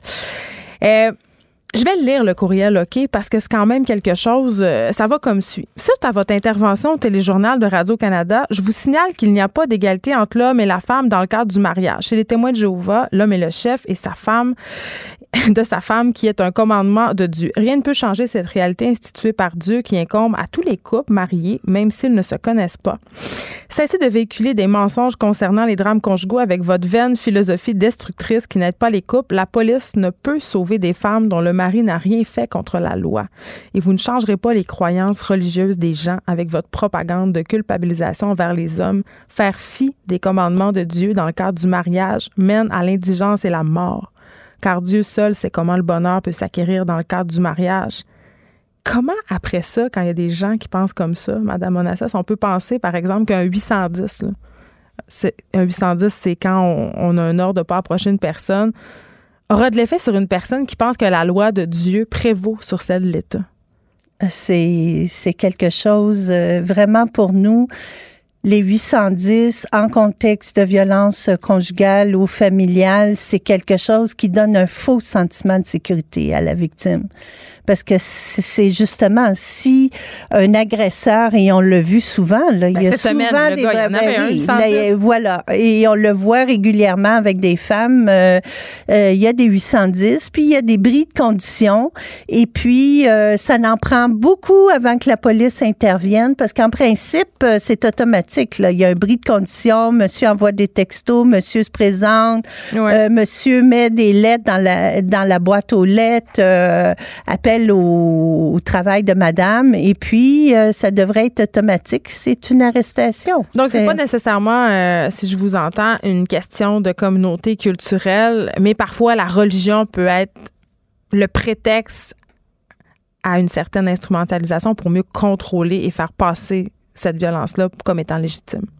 Oui, parce que la religion peut servir d'appui, à- de, de corroborer euh, les positions euh, de certains hommes. C'est évident que, et même, je vous dirais, euh, même des hommes qui ne s'affichent pas euh, officiellement euh, Religieux. religieux, ayant des croyances religieuses comme des groupes euh, anti-féministes, ben, ils nous tiennent à peu près les mêmes propos que dans le fond, euh, les femmes euh, ont pas droit à l'égalité avec les hommes et que euh, pour toutes sortes de, raisons, de, de, de raisons et que euh, ça fonctionnera jamais l'égalité entre les hommes et les femmes parce que les hommes sont supérieurs aux femmes et on est en 2020. Manon Monastès, merci. Vous m'avez apporté un sac, euh, je sais pas comment le qualifier, c'est un sac euh, d'autopromotion, mais c'est le hashtag, moi, que je trouve intéressant sur le sac, évidemment, qui euh, c'est marqué contre les violences envers euh, les femmes. Le hashtag homme allié. Parce Oui, que ça bouleverse fait. des hommes d'entendre des histoires Ben, comme ça. exactement. C'est et euh, malheureusement, on n'entend pas. Majoritairement, les hommes ne sont pas violents et ils visent des relations égalitaires avec leurs On conjoints. oublie souvent de le On, dire. on oublie souvent de le dire. Et une fois par année, la fédération organise ce qu'on appelle un breakfast with the guys. Alors, ce sont des hommes qui sont influents dans notre société, qui se réunissent et qui parlent de comment ils peuvent être des alliés euh, pour les femmes, euh, autant individuellement que collectivement. Alors oui, ils font partie du problème, mais ils font surtout partie de la solution. Merci beaucoup, Madame Onassis, directrice générale de la Fédération des maisons d'hébergement pour femmes. Geneviève Peterson, la seule effrontée qui sait se faire aimer. Jusqu'à 15, vous écoutez Les effrontés. Docteur Christian Campagna est avec nous, président de la Fédération des médecins résidents du Québec, parce que là, vous avez déposé une poursuite contre le ministère de la Santé et des Services sociaux concernant ce que vous considérez comme étant des pratiques discriminatoires de certains milieux lorsqu'on procède à des entrevues d'embauche de jeunes médecins. Effectivement, ben merci tout d'abord de nous recevoir, Madame Peterson. Grand plaisir. Euh, c'est très apprécié. Euh, Peut-être vous mettre en contexte en débutant d'emblée. Là, moi, je suis euh, président de 3600 médecins résidents. Donc ça, c'est des médecins en formation, hein, autant en médecine familiale qu'en spécialité. Que ces gens-là, ben, en fin de en fin de course, ils doivent eux Ils sont en fin de parcours, là. Ah oui, c'est, ce, ce ne sont que des gens qui veulent obtenir un poste pour travailler dans le réseau de la santé. Ouais. Par exemple, sur la médecine familiale, c'est pour l'an prochain. Donc, à chaque année, il y a des processus d'embauche qui se passent à la grandeur du Québec dans toutes les régions. Nous, ce qu'on dénonce à la Fédération, c'est que dans les trois dernières années, on a commencé à compiler des, des données parce qu'on on entendait beaucoup d'histoires sur le terrain, justement, de discrimination, pas juste envers les femmes, mais principalement envers une, une classe féminine, où on se fait demander systématiquement, euh, une famille, vous, ça vous intéresse? Euh, donc, comment on répond à cette question-là? Ensuite, Mais c'est pas illégal de demander ça selon les normes du travail. Je veux dire, euh, les employeurs n'ont tout simplement pas le droit. Puis là, c'est le gouvernement. Effectivement. Mais il faut savoir aussi que chaque région, chaque spécialité en médecine va faire ses entrevues un peu à sa manière. Nous, la raison qu'on amène euh, la cause devant les tribunaux, c'est que ça fait deux ans et plus qu'on se bat, qu'on a emmené les sujets directement à la ministre, moi de vive voix d'ailleurs au printemps dernier, et puis qu'on voit qu'il n'y a absolument rien qui change. Ce qui manque dans le système, puis ce qu'on revendique par injonction d'ailleurs, c'est qu'il y ait une supervision, une formation, puis qu'il y ait des mesures que si ça se reproduit, qu'on peut dire à ces gens-là qu'ils vont perdre des privilèges de passer des, de, de pouvoir passer des gens en entrevue. C'est- vraiment ça, c'est le manque de supervision du ministère que nous on dénonce. Puis les pratiques sur le terrain, oui, mais vu que c'est tellement partout dans tous les milieux, puis à chaque année qu'il faut à un moment donné qu'il y ait une structure centrale qui prenne le problème en charge. C'est un peu ironique, docteur Campagna, quand on sait qu'on a de la misère à recruter des médecins en région. Ça de même. Absolument. Il y, a- il y a beaucoup d'ironie dans, dans ces, dans ces contextes-là. Moi, je vous dirais que même si on sait que ça touche toutes les régions du Québec, euh, on se fera pas d'histoire. Les régions que ça touche le plus, c'est Montréal, c'est les couronnes nord et sud, c'est la région de Québec. Parce que là, on peut se permettre de choisir. Ben parce qu'à ce moment-là, il y a plus d'applicants que de postes disponibles. hein. Ouais, c'est Puis depuis que les effectifs médicaux existent au Québec puis qu'on veut une répartition équitable, ben quand il y a trois candidats pour un poste et qu'il n'y a qu'un poste, eh bien soudainement l'entrevue porte euh, presque la moitié du temps sur combien d'enfants. Mais vous savez. Madame Peterson, vous avez le droit d'avoir des enfants, mais peut-être pas deux, trois. Un, c'est peut-être assez. Puis on Ben voyez, excuse-moi. Est-ce que littéralement l'État est dans notre chambre à coucher comme c'était le cas avant la Révolution tranquille ou pas ça ressemble à ça? Ben, disons que les, les questions, malheureusement, sont perçues. Puis je pense qu'ils ont, Ben, ont- raison d'être- perçus comme de l'intrusion. Puis c'est pour ça que nous, on, en, est, on en est rendu là. C'est que on s'imagine, après dix ans de formation universitaire, qu'on va avoir une entrevue sur nos compétences, sur nos ambitions de carrière dans la région, sur qu'est-ce que toi, tu vas apporter comme médecin. Ben, au lieu de ça, c'est, ben, vous savez, on a juste un poste. Ça serait plate que vous soyez en congé de maternité trois ans ces six premières années. Nous, on est déjà épuisés. On a besoin d'un docteur qui travaille. Puis là, on se dit, mais ça, par rapport à ma personne, comment on répond à ça? Puis on sait que vous avez beaucoup de médecins euh, maintenant dans vos rangs qui sont des femmes. C'est 80% de mes membres, donc sur le 3600, sont des femmes. Euh, Qui veulent peut-être possiblement avoir des familles. Puis pas juste les femmes, les gars aussi. Puis les gars aussi se la font poser la question très ouvertement. Toi, tu vas-tu être un genre de gars père de famille? Euh, Un genre de père de famille. euh, peut-être peut-être qu'on pourrait le dire autrement aussi. tu sais, c'est quoi un peu ton. Comment tu, tu te situes dans l'hôpital? Es-tu un gars qui va passer 100 heures ici ou tu vas faire d'autres choses? Mais c'est ils ont un intérêt à savoir d'entrée de jeu aussi le, le- qu'est-ce que ton conjoint fait comme travail. Ça, je vais vous le dire en Ça, région- ça veut dire quoi, ça? ah ben, je pense que c'est plus qu'en région éloignée, c'est pour dépister ceux qui ont l'impression qu'ils viendront pas. Parce qu'ils se disent, ah ben vous, vous voulez venir comme docteur, c'est bien beau, mais votre conjoint, vous en avez un? Oui. Il travaille dans quoi? Ah Ben ça, c'est un secteur qu'on n'a pas dans la région, donc euh, elle- il va-tu pouvoir suivre? La question n'est pas posée pour nous aider à apporter le conjoint, c'est plus, ils vont semer un doute que ben, cette personne-là, finalement, probablement qu'elle viendra pas. Parce que le conjoint pourra peut-être pas suivre, donc on va prendre quelqu'un d'autre. c'est, euh, ouais, il y a beaucoup de, de stratégies pour essayer de ne pas euh, embaucher la personne qui pourrait quitter deux ans plus tard. Mais en même temps, il faut que ça soit encadré par quelqu'un un jour. Là. Mais là, OK, puis la réponse à date, c'est c'est pas de réponse depuis trois ans? La Euh, ministre, que si vous êtes allé la rencontrer? On a, on a eu le même problème avec le gouvernement précédent. Quand, au printemps, on l'a abordé de vive voix, c'est sûr qu'il y a un sentiment de on comprend que ça ne devrait pas se passer comme ça, on va faire le suivi. Force est de constater que nous, les entrevues en médecine familiale viennent de se compléter. Hein, c'est un processus qui a toujours cours à l'automne. Puis on sait que les filles sont largement représentées en médecine familiale. Il y en a beaucoup qui choisissent ce champ-là. Absolument, sont, sont représentés dans toutes nos disciplines, mais Ouais. les, les messages sont les mêmes. Donc, nous, la période d'entrevue vient de se terminer là, au début décembre. Ouais. Les messages sont les mêmes. Les résidents et résidentes nous appellent avec leurs problèmes. On a décidé en tant que, que fédération que c'était suffisant. On pense que la méthode employée euh, est proportionnelle à la gravité de la situation. Puis si on veut à un moment donné que la médecine redevienne quelque chose qui mérite d'être discuté de manière positive, Oui, puis que la médecine redevienne humaine aussi. Ben, là. ce sont des humains, les médecins, à un moment donné. Peuvent-ils avoir des vies? mais voulez-vous avoir un médecin humain ou avoir peu importe Un, médecin, qui coche puis qui facture. C'est pas ça qu'on veut nous non plus. Donc, Mm. on va se battre pour l'humanisme de nos, euh, de nos membres. Puis, euh, avec ça, c'est comme ça qu'on va redorer notre profession puis qu'on va y redonner ses lettres de noblesse. Très bien, docteur Christian Campagnon. Merci, président de la Fédération des médecins résidents du Québec. Ce fut un plaisir. Merci Merci beaucoup. De 13 à 15, les effrontés. Cube Radio. Myriam Lefebvre, productrice de contenu chez Numérique. Myriam Lefebvre qui a accompli l'exploit que je rêve d'accomplir, c'est-à-dire ne pas acheter de vêtements pendant un an. Ouais, il n'est pas tout à fait accompli. Il me reste encore euh, la moitié d'un mois à faire, mais j'y arrive presque. Je suis certaine que ça va bien se passer. OK, euh, raconte-moi comment t'es venue cette idée-là. Ben, il y a beaucoup d'éléments. En fait, la première chose, c'est que j'avais regardé euh, sur Netflix le fameux documentaire de True Cost. Oh mon Dieu, j'en parle tout le temps. Qui, ben, c'est le meilleur documentaire si on veut déjà se commencer à songer à ça. Puis Ouais.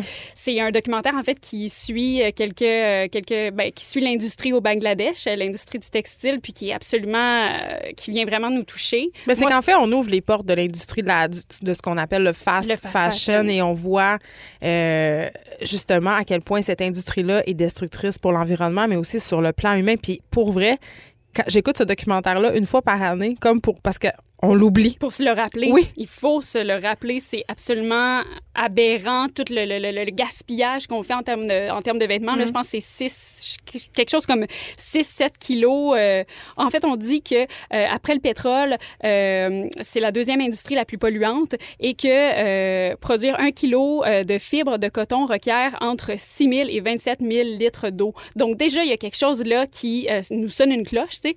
Donc moi, après ça, je me, je me suis observée moi-même, puis j'ai vu une amie euh, à mon ancien travail qui, euh, qui avait fait ça, puis ça avait donc bien eu l'air facile. Je me suis dit, OK, je pense qu'il faut que je le fasse. Mes amis riaient un petit peu de moi aussi parce qu'elles me voient tout le temps euh, habillée différemment. Elles me Oui, t'étais-tu OK, une shoppeuse ben oui. intensive? Ah, vraiment, Raconte-moi J'en étais une shoppeuse intensive. Là, tu sais, je suis le genre de personne qui, qui ma mère est couturière. tu sais, la pomme n'est pas tombée loin de l'arbre. Je vois tout le temps plein de vêtements différents. J'aime la mode. J'aime les Oui, nouveautés. Ta mère est ça. Justement. Ben, Myriam, justement, ta mère, elle travaille pas dans l'industrie, dans l'industrie, pardon, du fast fashion, tu sais. Ben, elle travaille pas dans cette industrie-là parce qu'elle, elle travaille justement dans une, plus dans une boutique de tissus. Ben oui. Euh, fait que euh, j'observais ça aussi. Je me disais, OK, il y a peut-être quelque chose à faire avec ça. Moi, elle va peut-être pouvoir aussi m'aider là-dedans. Euh, donc, j'ai entamé mon un an sans vêtements. Et puis, euh, je me suis donné deux, deux, euh, deux petits droits, deux petites permissions à travers ça. J'avais droit d'aller dans des friperies, donc j'avais droit d'aller au village des valeurs. Finalement, je m'y suis retrouvée qu'une seule fois, puis je suis retournée après porter le vêtement parce que je me suis dit, Hey, j'en ai pas du tout besoin finalement de, de- de- du truc que je viens de m'acheter. Euh, fait que je trouvais ça bien de se donner euh, des petites permissions, puis je le conseille aussi aux gens de se donner, OK, ou peut-être un, un passe-droit dans l'année, euh, euh, une chose auquel vous aurez, tu sais, vous aurez droit d'acheter. Mettons que ton manteau d'hiver brise, en mille. exactement. Là, t'as le droit. Mais en même temps, ça, je voulais, je voulais même pas. Je me disais, si mon manteau brise, si j'ai des chaussures, par exemple, qui brisent, mais je peux aller les porter chez le cordonnier, je peux. On les a perdu réparer, ça, hein, parce on que a le- vraiment perdu ça, tu sais. Puis on va, on a quelque chose qui brise, ben, on va, on va le jeter, puis on va aller s'acheter quelque chose de plus, de plus tendance, de plus, euh, de plus beau. On va regarder qu'est-ce que, qu'est-ce que les gens portent autour de nous. On va aller s'acheter la même chose que les autres, tu sais, au lieu de juste le faire réparer parce que le textile comme tel, le tissu est sûrement encore bon pour des années, tu sais. Myriam, il doit quand même avoir des moments où tu as trouvé ça difficile.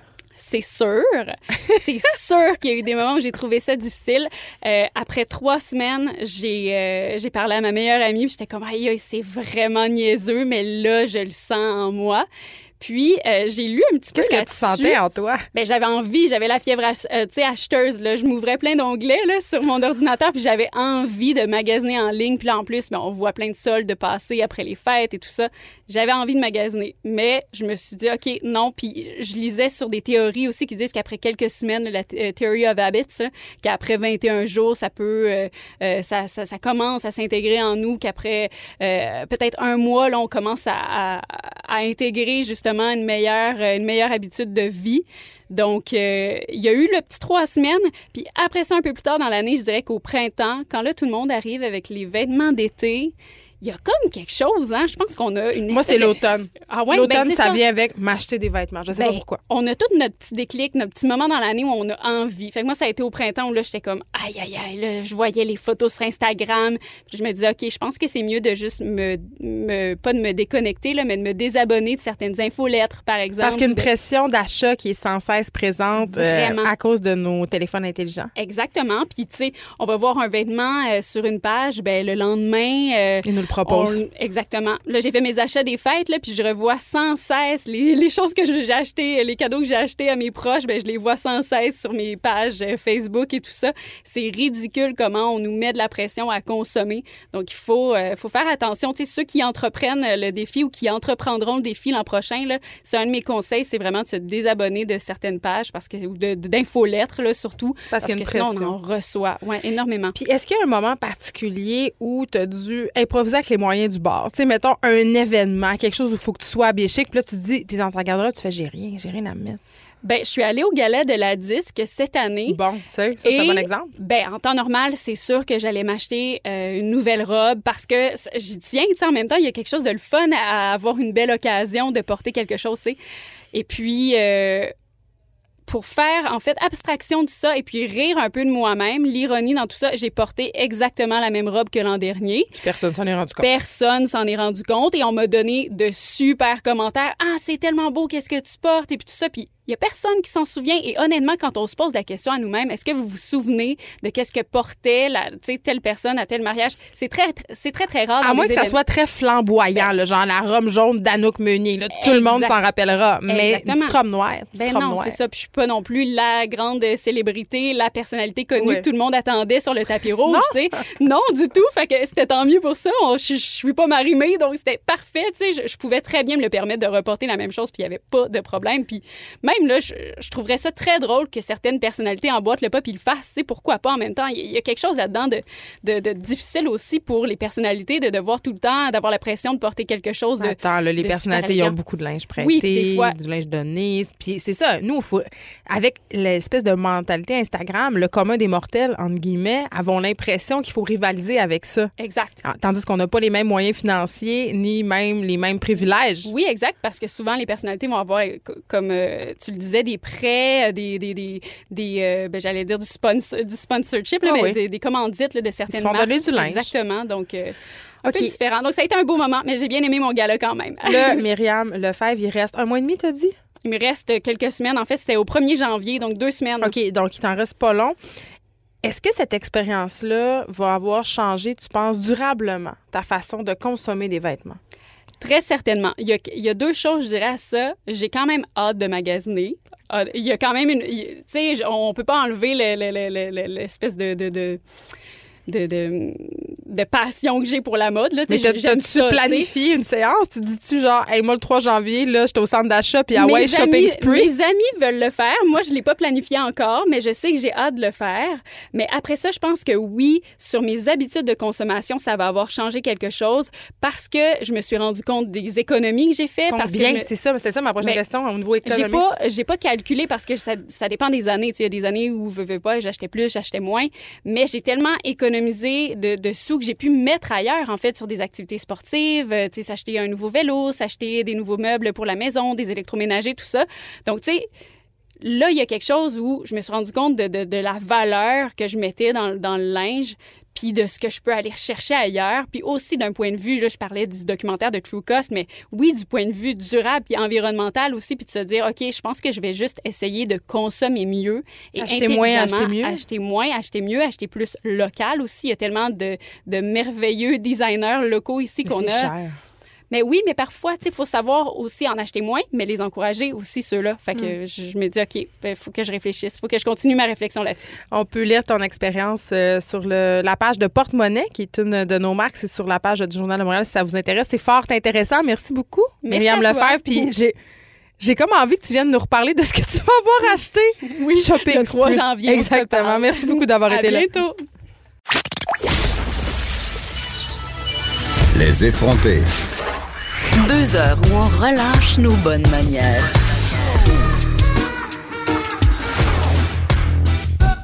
Cube Radio. Bon, on a de la suite dans les idées. Aujourd'hui, on vient de parler avec une personne qui a passé un an sans s'acheter de vêtements. Maintenant, on va parler avec notre collaboratrice Catherine Parent. On se demande, est-ce que les couples qui consomment moins sont plus heureux? Bonjour, Catherine. Salut Geneviève. Écoute, euh, en début d'émission, je disais, il y a une étude euh, d'Harvard qui dit que les couples qui ont la même cote de crédit ont plus de chances statistiquement de durer. Puis l'argent, quand même, c'est la raison numéro un des chicanes de couple.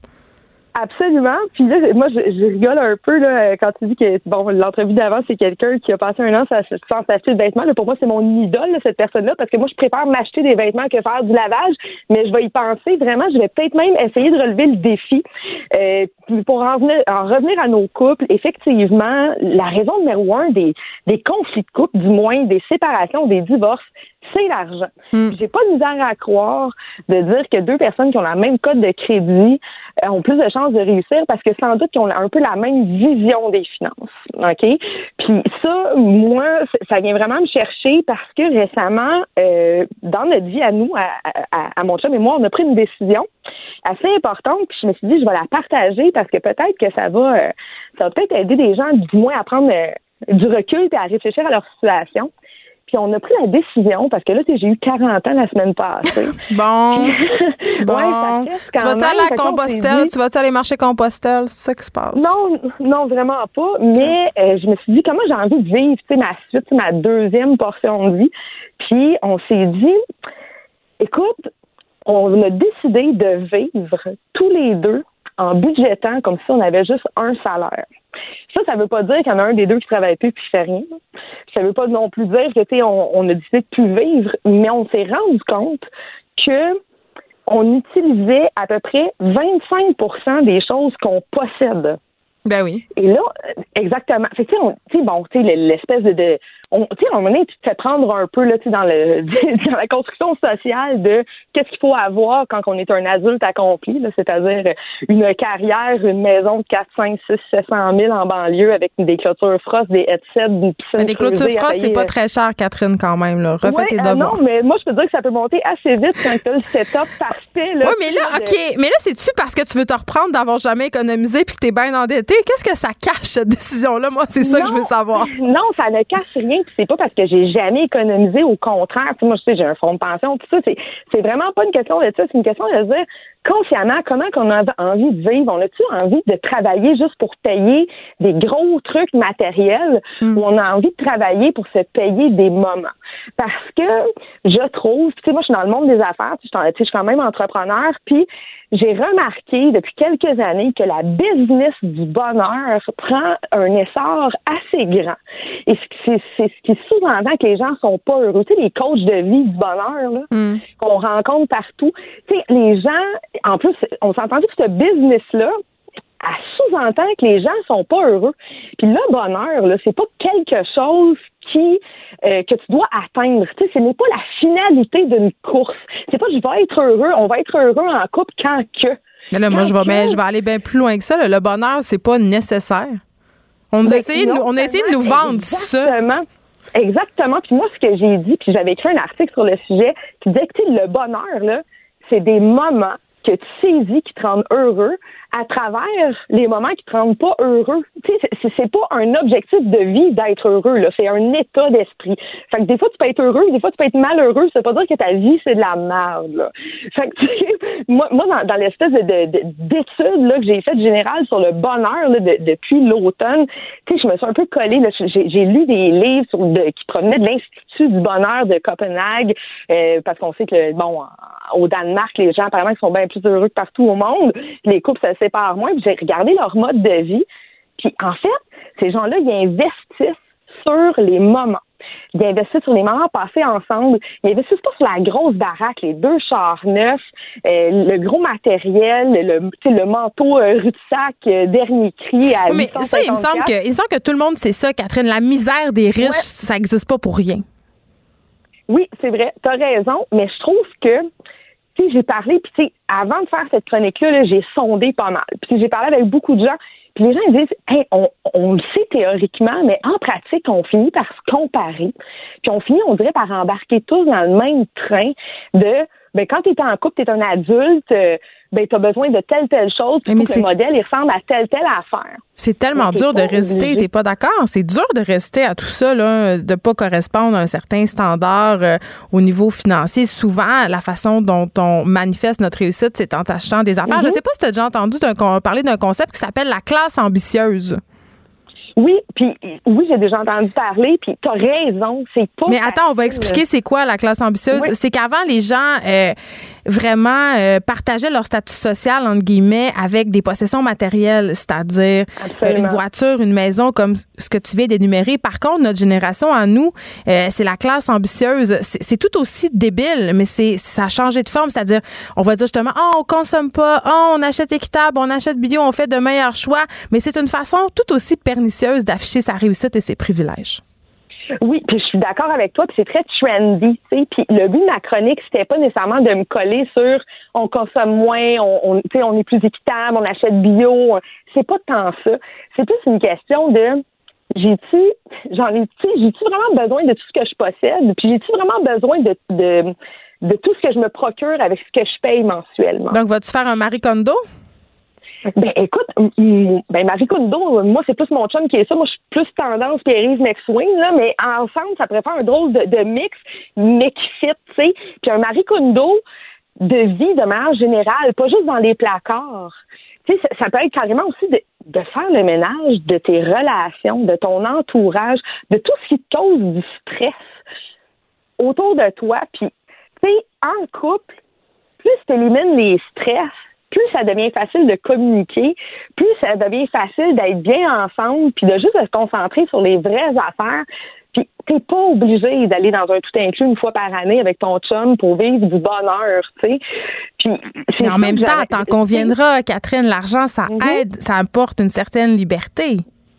Ben, c'est justement. Puis, tu sais, le but, le but de l'espèce de projet qu'on s'est fait, nous, c'est justement d'être plus libre. De dire, ben, tu sais, en budgétant, mettons, sur une habitation, comme si on avait juste un salaire. En budgétant pour les moyens de transport, comme si on avait juste un salaire, on répond à nos besoins, on est super bien, mais qu'est-ce que ça nous permet? Ça nous permet peut-être justement de faire une épicerie à, à l'épicerie bio. euh, que nous, ben, l'alimentation, c'est important pour nous. Peut-être que ça nous permet de faire des plus gros voyages. Peut-être que ça nous permet, ça va peut-être nous, permettre de prendre des vacances plus souvent, de changer de job, de partir son entreprise, puis peut-être juste d'avoir la vie qu'on a envie d'avoir. Mais tu es quand même consciente que c'est pas tout le monde qui a ce privilège-là, là, de faire le choix de vivre sur un seul salaire. Je veux dire, la plupart de euh, je veux dire, le revenu moyen au Québec, c'est quelque chose comme 55 000 par couple. Absolument. Puis c'est vrai mais je pense qu'il y a quand même moyen de le réfléchir. Puis tu sais, je dis pas de d'anéantir tout ce qui tout ce qui a été construit là c'est pas ça je pense juste qu'à un moment donné il faut peut-être juste prendre un, un recul puis se dire peut-être que je dépense trop ou peut-être que j'ai pas tant besoin de, du divan là, de, de, chez Germain Larivière, là, super moderne, frette à 5000 pièces sur ma carte de crédit.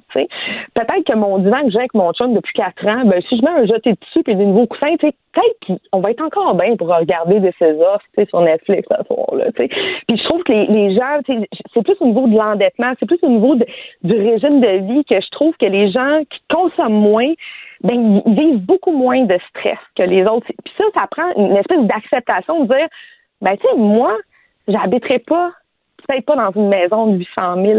Mais c'est dur, on est toujours en train de se comparer euh, avec les autres, entre autres sur les médias sociaux.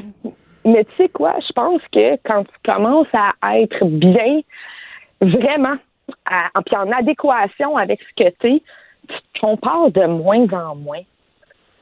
Moi, je pense ça. je pense que, tu sais, justement, se déploguer un peu, puis se comparer avec soi-même plutôt qu'avec les autres.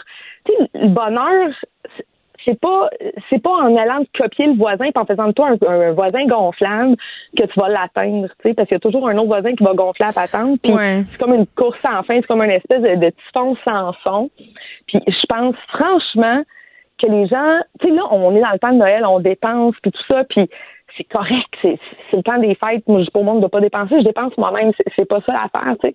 Ce que je me dis, c'est arrangez-vous juste donc pour que, tu sais, quand on va se reparler en janvier, que tout le monde n'ait pas envie de s'entretuer dans les maisons québécoises parce que les, cartes de crédit sont loadées, tu sais. Aller glisser à but avec ses enfants, c'est le fun aussi. Catherine Parent. payer la grosse activité à, 300 pièces. Voilà. Catherine Parent, on va se laisser là-dessus. Merci. Et je, vais garder mon petit mot de la fin. Pour moi, je dirais simplement que souvent, j'ai l'impression que les gens remplissent le vide de leur relation avec euh, des biens matériels. J'ai l'impression que ça nous détourne. Tu sais, consommer, ça nous empêche de se parler, ça nous empêche de se poser des questions. Je dis ça de même. On se retrouve lundi. Je vais aller consommer en fin de semaine chez nous. J'ai une autre fête d'enfants. Je ne sais pas comment je vais faire pour m'en sortir. Je vais vous donner des nouvelles lundi si je suis encore en vie parce que peut-être que je vais être mourue à force d'avoir fait trop de small talk avec des mères. À lundi, tout le monde. Cette émission est maintenant disponible en podcast. Rendez-vous dans la section balado de l'application ou du site cube.radio pour une écoute sur mesure en tout temps. Cube Radio, autrement dit. Et maintenant, autrement écouté.